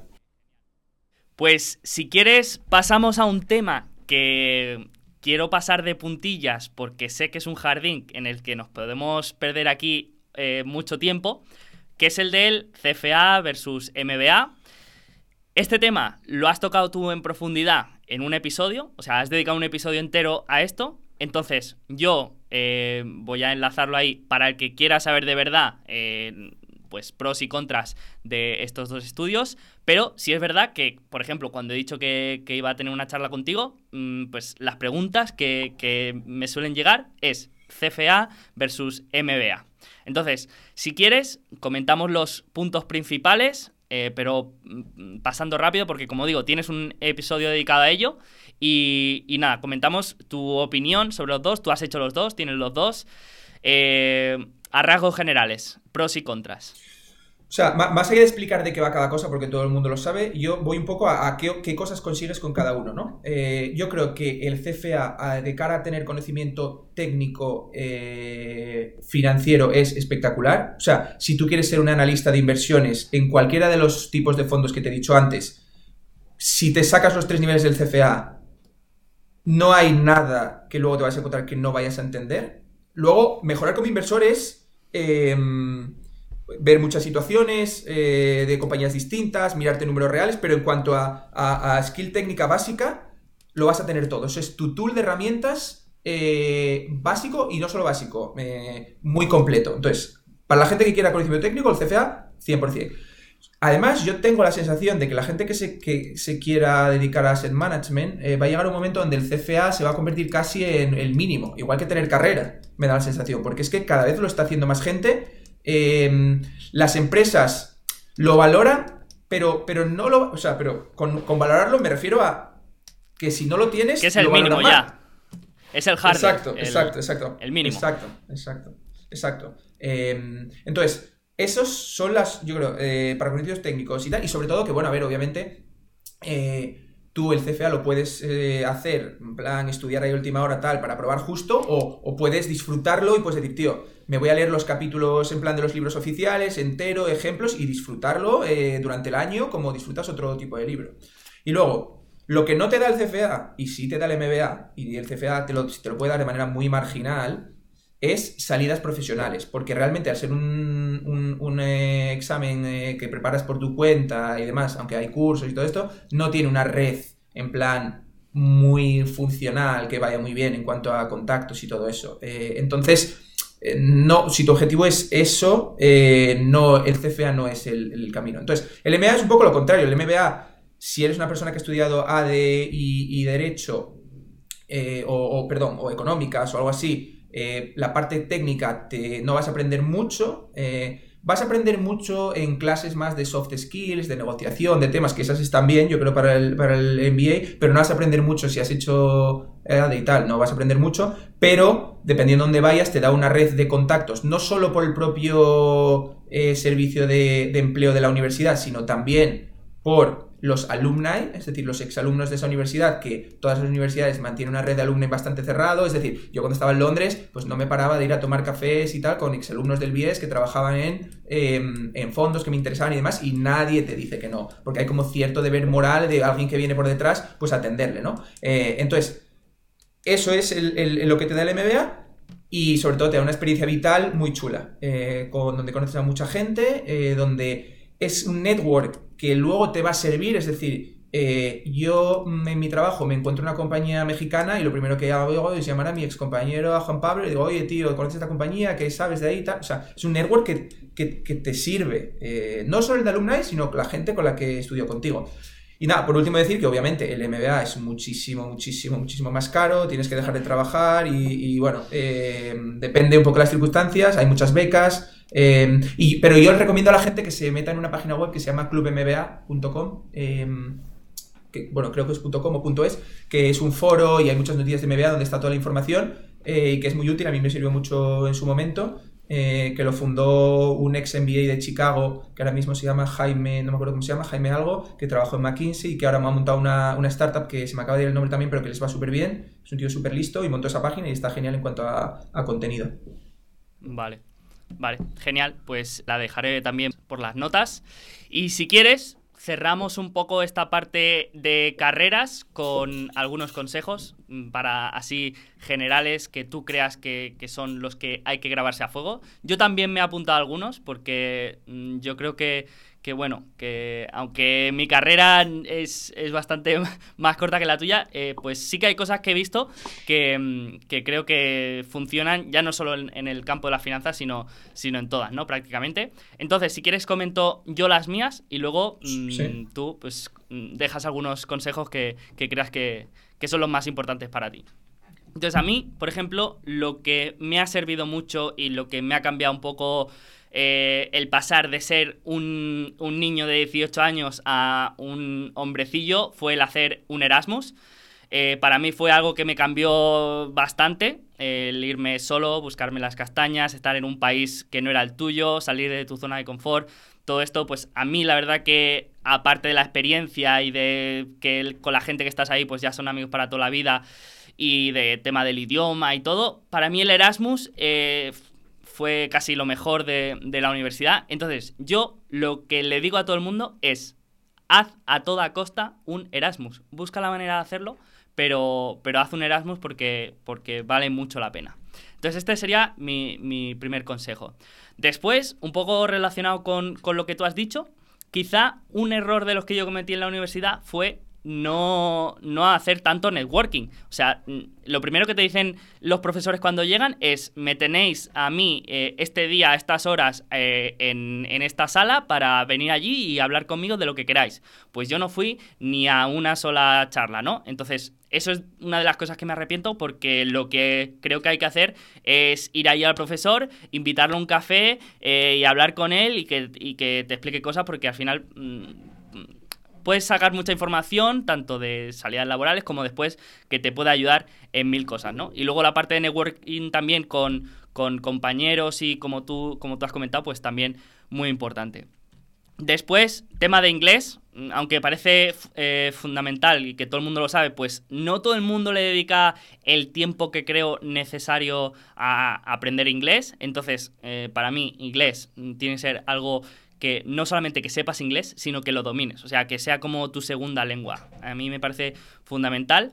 Y, a raíz de esto, pues también buscar oportunidades, tanto en Londres si puede ser, obviamente, es bastante mejor, pero si no, en, un país eh, anglosajón si puede ser, porque la cultura también está muy bien. Entonces, mm, estar, aunque no quieras vivir toda tu vida, sí que mm, un par de años como mínimo vivir en Londres o, en otro país, eh, pues eh, muy recomendable. Después también lo hemos comentado de pasada, el tema de, crear tu marca personal, tu blog, mm, mantener cierta actividad en Twitter, hablar de lo que te gusta. Eh, bueno, yo creo que esto está bien después para tener una carta de presentación y ahora cada vez más importante tener una carta de presentación online pues creo que es importante. No sé si, tú lo ves así, el tema de tener tu blog y, escribir, no sé, una newsletter o, artículos y así. Esto no sé si tú crees que suma o, o que no se mira tanto. Obviamente siempre que se haga bien, pero... Sí, o sea, o sea yo, yo, yo, creo que, mm, o sea, estoy de acuerdo. Em, yo creo que hay que tener cuidado eh, también ahí porque, porque te puede explotar en la cara em, y, y, depende cuál sea tu empleador, te puede te puede, eh, pues, eh, se puede molestar o pueden tener unas políticas un poco estrictas con eso. O sea, yo creo que en general estoy de acuerdo, está, está bien eh, tener visibilidad y, y, oye, mostrar que, que, tienes un interés en, el tema al que te dedicas más allá de tus horas de trabajo, pero simplemente diría eso, que hay que tener un poco de cuidado porque, porque te puedes llevar un susto. Y bueno, y por último, un consejo un poco impopular y es que lo hemos comentado también, eh, el de tu primer trabajo o tu, primera experiencia laboral, buscar incluso, mm, si hace falta, trabajar gratis eh, con tal de estar en un buen sitio en el que puedas aprender, en el que puedas crecer eh, mucho, tanto a nivel profesional como personal y de conocimientos y de soft skills. Así que, aunque sea pagando, o sea, aunque tengas que pagar por ese primer trabajo a largo plazo es que eh, es una de las mejores inversiones. Entonces, yo, estos son los, los consejos un poco que siempre tengo ahí para si alguien me pregunta. Yo, yo diría uh, un par de cosas, porque yo creo que lo hemos tocado bastante todo. Em, lo, hemos tocado bastante todo entre lo que yo conté al principio y lo que has contado tú, pero yo algo que me he dado cuenta un pelín tarde es lo importante que es la reputación. Eh, y la importancia de entrar con buen pie en los sitios. Eh, entrar con buen pie en los sitios significa que eh, una vez que te ganas una imagen dentro de tu empresa respecto a tus compañeros y tus jefes, esa imagen te acompaña de por vida y hace que si tú te ganas el primer año la, imagen de que eres muy currante, aunque en el futuro flojees en algún momento, es como no, Edu es muy currante, por lo tanto es que ha tenido un mal día lo que sea y, y, este mismo approach entrar con buen pie llevándolo, llevándolo fuera de la empresa y a tu carrera a largo plazo es lo que es la reputación. O sea, la reputación es qué imagen tienen otros, eh, otras personas que están en el mismo mercado, en la misma profesión, de ti. Y eso es súper importante por varias cosas.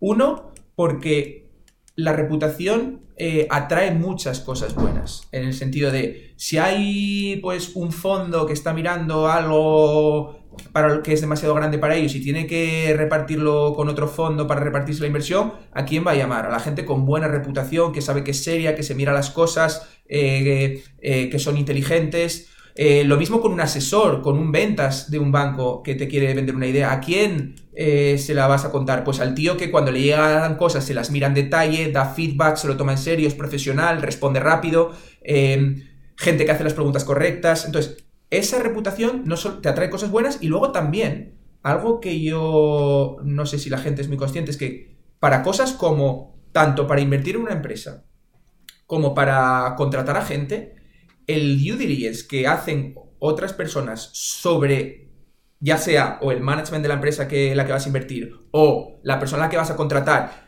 es enorme en el sentido de hablan con todos sus jefes, con todos sus compañeros, con, sus superiores, con sus em, eh, con, todo el mundo que ha tenido relación con esa persona. Y esa información es absolutamente fundamental para luego tomar la decisión. O sea, atraes, atraes oportunidades eh, porque, porque si eres una persona que se mira las cosas en serio, si es una persona que, pues eso, que es seria, que es responsable, que es inteligente, que es responsive y que se mueve rápido, obviamente todo el mundo quiere trabajar contigo y hay muchas situaciones en las que tienes que colaborar con otros con otras personas que están en, la misma industria que tú, con otros fondos o con lo que sea, eh, y, tener esa reputación ayuda muchísimo. Y lo contrario, o sea, o sea si nosotros eh, miráramos una oportunidad de inversión en una industria eh, súper atractiva por economics, eh, que entráramos a buen precio. Sobre todo esto aplica más a, privado, ¿eh? a deals privados.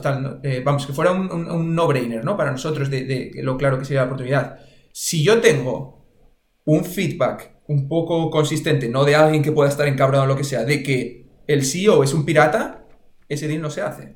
Da igual lo que, lo que digan los números, porque una persona sin integridad eh, una persona em, de la que a la gente habla mal, es una persona con la que no quieres trabajar y con la que no quieres estar expuesto. Entonces, funciona tanto para bien como para mal. Y de nuevo, es algo que se trabaja desde el día uno y que igual que darle la vuelta, igual que una vez que te ganas la buena reputación en el trabajo, entras con buen pie, eso se te queda, darle la vuelta a una mala reputación es muy complicado y la gente huye de ti como la peste. O sea, así, así, así de claro es. Es como la confianza al final, eh, que tardas mucho en construirla y se derrumba en, con, poquísimo trabajo. Sí, sí. Eh. Sí. Y yo otro, otra cosa que diría, otra cosa que diría, em, dos cosas adicionales es, uno, sobre todo cuando eres joven, hay que ser un poco descarado eh, y testear un poco las aguas, ¿no? Em, yo esto, esto, eh, sin ser irrespetuoso, ¿eh? pero, pero descarado en el sentido de que tú al final siempre tienes un jefe por encima donde te pide hacer X cosas, pero yo creo que siempre está bien intentar mm, ir un poco más allá. Y, por ejemplo, pues típico caso de eh, llamadas eh, donde supone que, tiene que participar más tu jefe o lo que sea, pues tú participar más, eh, proponer ideas, hacer el extra mile en algunas cosas.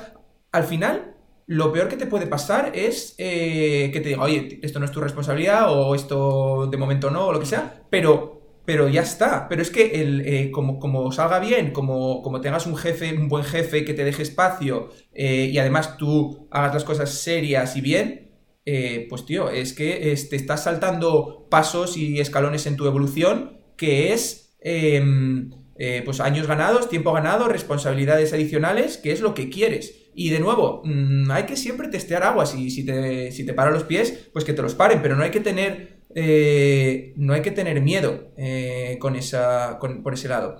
Y luego, otra cosa que diría, mm, em, el tema de las relaciones sociales eh, dentro del ámbito de trabajo. Y esto es una visión muy particular que yo tengo, que quizás está muy relacionada con mi forma de ser, y es que la gente en los ambientes profesionales me da la sensación que es demasiado seria, demasiado distante, eh, demasiado como, como, como, poco abierta a los demás. Y a mí me da la sensación de que siendo una persona cercana, teniendo un trato con la gente eh, transparente, cercano, siempre y cuando sabiendo que el tema profesional hay que tomárselo igual de serio que, que lo, vamos, que con la máxima seriedad, pero creo que eso hace que te generes una confianza con la gente y una cadena de, casi te diría, de favores mutuos y demás, que es súper útil, que es súper útil. Y yo creo que eh, ser una persona llana, ser una persona, como se dice en inglés, laid back y, establecer relaciones personales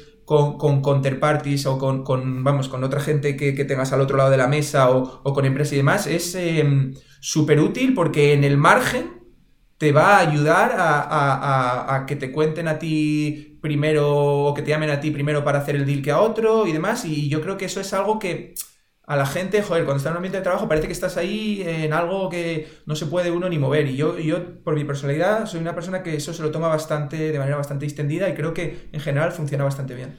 Sí, es como que hay un poco de miedo a cagarla, por llamarlo de alguna manera, o por sobrelimitarse en lo que puedes hacer.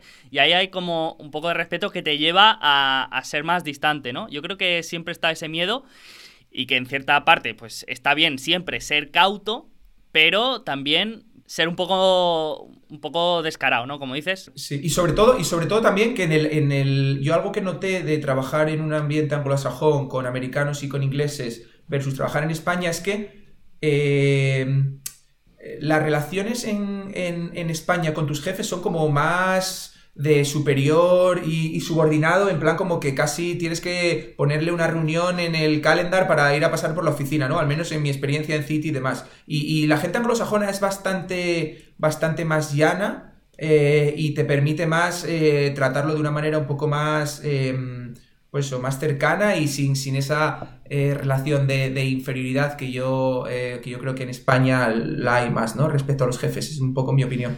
Mm, has abierto aquí un melón que, me gusta mucho, que es el tema de la cultura anglosajona versus, versus la española. ¿Tú hay, hay algún aspecto que notes mucho o que digas, es que aquí hay una gran diferencia y por esto nos llevan ventaja en cuanto a la cultura empresarial, aparte de esta que has comentado?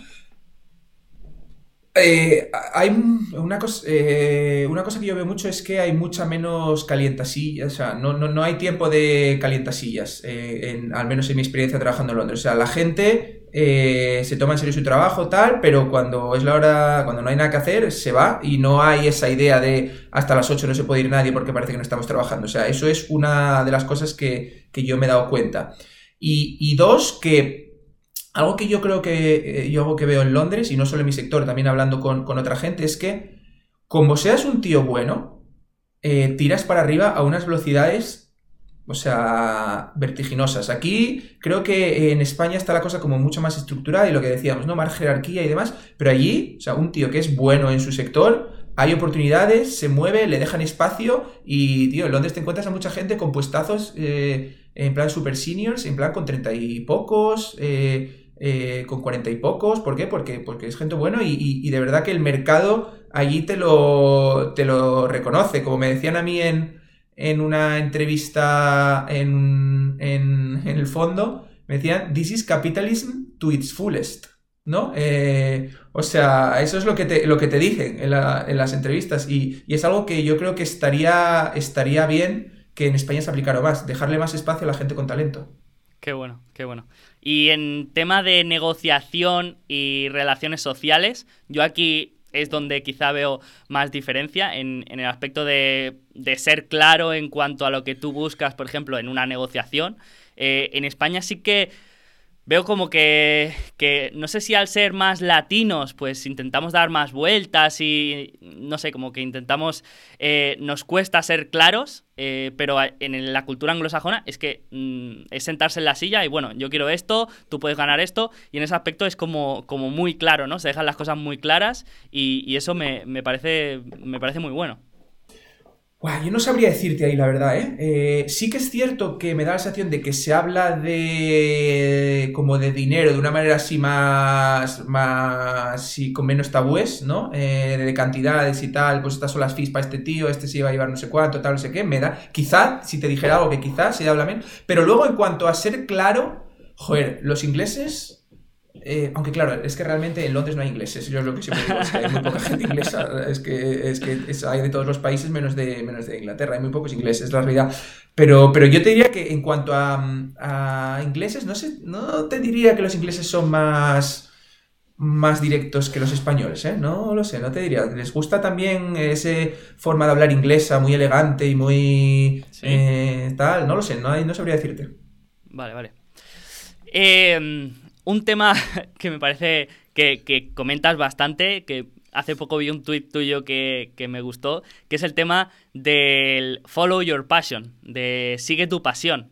Que comentaste un vídeo de Scott Galloway que salía diciendo que el que te dice que sigas tu pasión es porque ya se, ya se ha hecho rico, ¿no? Entonces dice que es el peor consejo que le puedes dar a alguien. Em, yo creo que, bueno, que hay que tomarlo con matices, pero sí que es verdad que, que quizá no es lo mejor. Yo quizá lo enfocaría como, en vez de trabajar en lo que te apasiona, haz que en lo que trabajas y en lo que eres bueno te apasione. Quizá lo vería así. Yo, yo creo que lo que puse cuando. Porque Scott Galloway, a ver, es un tío súper polémico y tal, que le gusta hacer estas afirmaciones tan, tan radicales, ¿no? Em, y yo, no sé, lo, que puse fue algo así como que no, no estoy del todo de acuerdo, pero, pero tiene cierto sentido. ¿Y, por qué digo esto? Digo porque, a ver, eh, tienes que trabajar en algo que te guste. O sea, es que eso no hay duda. O sea, da igual que seas muy bueno haciendo, no sé, eh, lo que sea, creo que no puedes dedicarle tantas horas de tu vida a algo que no te gusta. Eso está claro. O sea, que te tiene que gustar, vamos. Eh, y si es tu pasión, mucho mejor. Es mucho, mejor. O sea, yo eso sí que lo defiendo al 100%. Ahora bien, digo dos cosas aquí. Una es que las cosas que se te dan bien es más fácil que te gusten, que es un poco lo que tú estabas diciendo, yo creo. Eh, y obviamente, porque, porque no es solo Em, el día a día, sino también es lo bien que te va tu carrera, lo bien que te va económicamente. Entonces, eso, claro, es, es que es difícil diferenciar una cosa de otra. Entonces, por eso tiendes a, a, tener pasión o a gustarte o al menos no disgustarte las cosas que te dan bien. Y luego, algo que decía Scott, que para mí era lo más insightful de todo lo que dijo, y yo creo que no sé si la gente se ha fijado tanto en esa parte, es que todo lo que rodea a tu trabajo es una parte muy importante de tu vida. Es decir, eh, ahora ya no se puede hacer con el tema del COVID y tal, pero por ejemplo, todos los eventos que ibas con otros fondos, eh, a los conoces abogados, luego eh, te invitan a su casa de no sé dónde, te, generas un círculo y un network fuera del trabajo muy atractivo. Digo, si te gusta esa parte del trabajo, si a ti te gusta estar con gente em, pues eso, que, le gusta el mundo de la empresa, que le va bien em, o sea, como te digo, que, tiene en general los inversores es gente con intereses en, cosas, porque se dedican a eso, ¿no? Eh, o sea, si te gusta el, pues eh, ir a eventos, conocer gente nueva, ir a no sé, pues eso es parte de tu trabajo, en este caso del sector financiero en Londres, que es una parte importante de tu vida también, que si es atractiva también te suma mucho a lo contento que estás con, con tu vida laboral. Si a mí me gustara, o sea, no sé, por ejemplo, a mí me, me encanta jugar al golf y, y, siempre digo que mi sueño hubiera sido ser eh, profesor de golf, pero claro, cuando te vas del campo de golf, pues no tienes las otras partes sociales que tienes trabajando en Londres, que a mí particularmente me interesan y me parecen atractivas. Por eso, yo diría, o sea, es una locura dedicarte a algo que no te gusta, o sea, es una auténtica locura que te arruina la vida, o sea, así de claro, pero hay que tener en cuenta que el trabajo no es solo lo que haces de 8 a tal a que trabajes, sino es todo lo que lo rodea. Y todo lo que rodea es, por un lado, lo bueno que seas te determinará tu nivel económico, tus responsabilidades, etcétera, y luego todo el círculo social que te generas alrededor, que si, que si es algo que te encaja, pues no deja de sumar. ¿Sabes, ¿Sabes que en Irlanda eh, todos los deals se cierran jugando al golf? Eso no lo sabías. En, ¿Ah, en Irlanda el, golf... hay, campos, eh, hay campos para... En Irlanda el golf es como en Japón los, los bares nocturnos, que se dice que ahí es donde se cierran todos, todos los acuerdos, pues allí es en el golf. Y todo el mundo, prácticamente, todo el mundo que está en el, en el mundo de, del asset management y así, todo el mundo juega golf y quedan con uno para, para ir a jugar a golf y es, es como lo típico cuando quieres. Es una, es una, es una skill, es una. A ver, yo creo que es. O sea, creo que probablemente cada vez aplica menos, ¿no? Era más. Eh, o sea, en Irlanda probablemente siga aplicando, ¿eh? pero me refiero. Eh, quizá ahora en Londres tal aplique menos de lo que aplicaba hace 20 o 30 años, pero, pero no deja de ser una. Una skill que, que bueno, pues irte con alguien y tal, es, de nuevo, es, es, es network, no es otra cosa, es, no es otra cosa. Sí, que al final el network haciendo, compartiendo una afición con otra persona es todavía más fuerte, ¿no? Entonces, eh, yo siempre lo digo, esto de, buscar estos lazos en común que pueda hacer que ese network sea más fuerte, pues es todavía o yo, por ejemplo, que yo monto, monto en bici, monto en bici más o menos regularmente, eh, la grupeta que tienes en Londres, pues siempre es gente, ya te montas una grupeta con gente más o menos del sector, tal. O sea, eh, eso es otro ejemplo, que tú sabes que en bici, cuando sales por ahí por grupeta, vas dos horas de cháchara, menos, menos media hora que aprietas un poco para decir que has hecho algo de deporte, vas, eh, ¿sabes?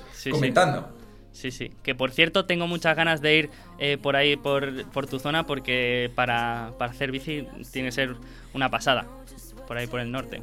Sí, exacto, sí.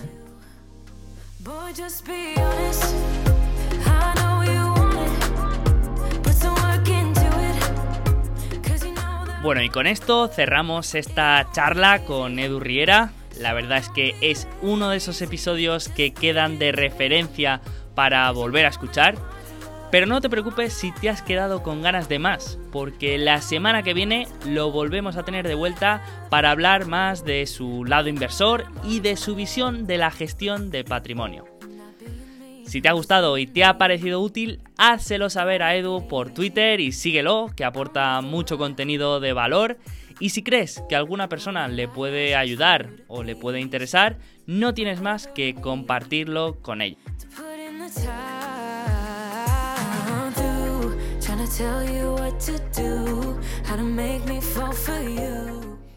Nada más, muchas gracias por estar ahí, nos vemos la semana que viene.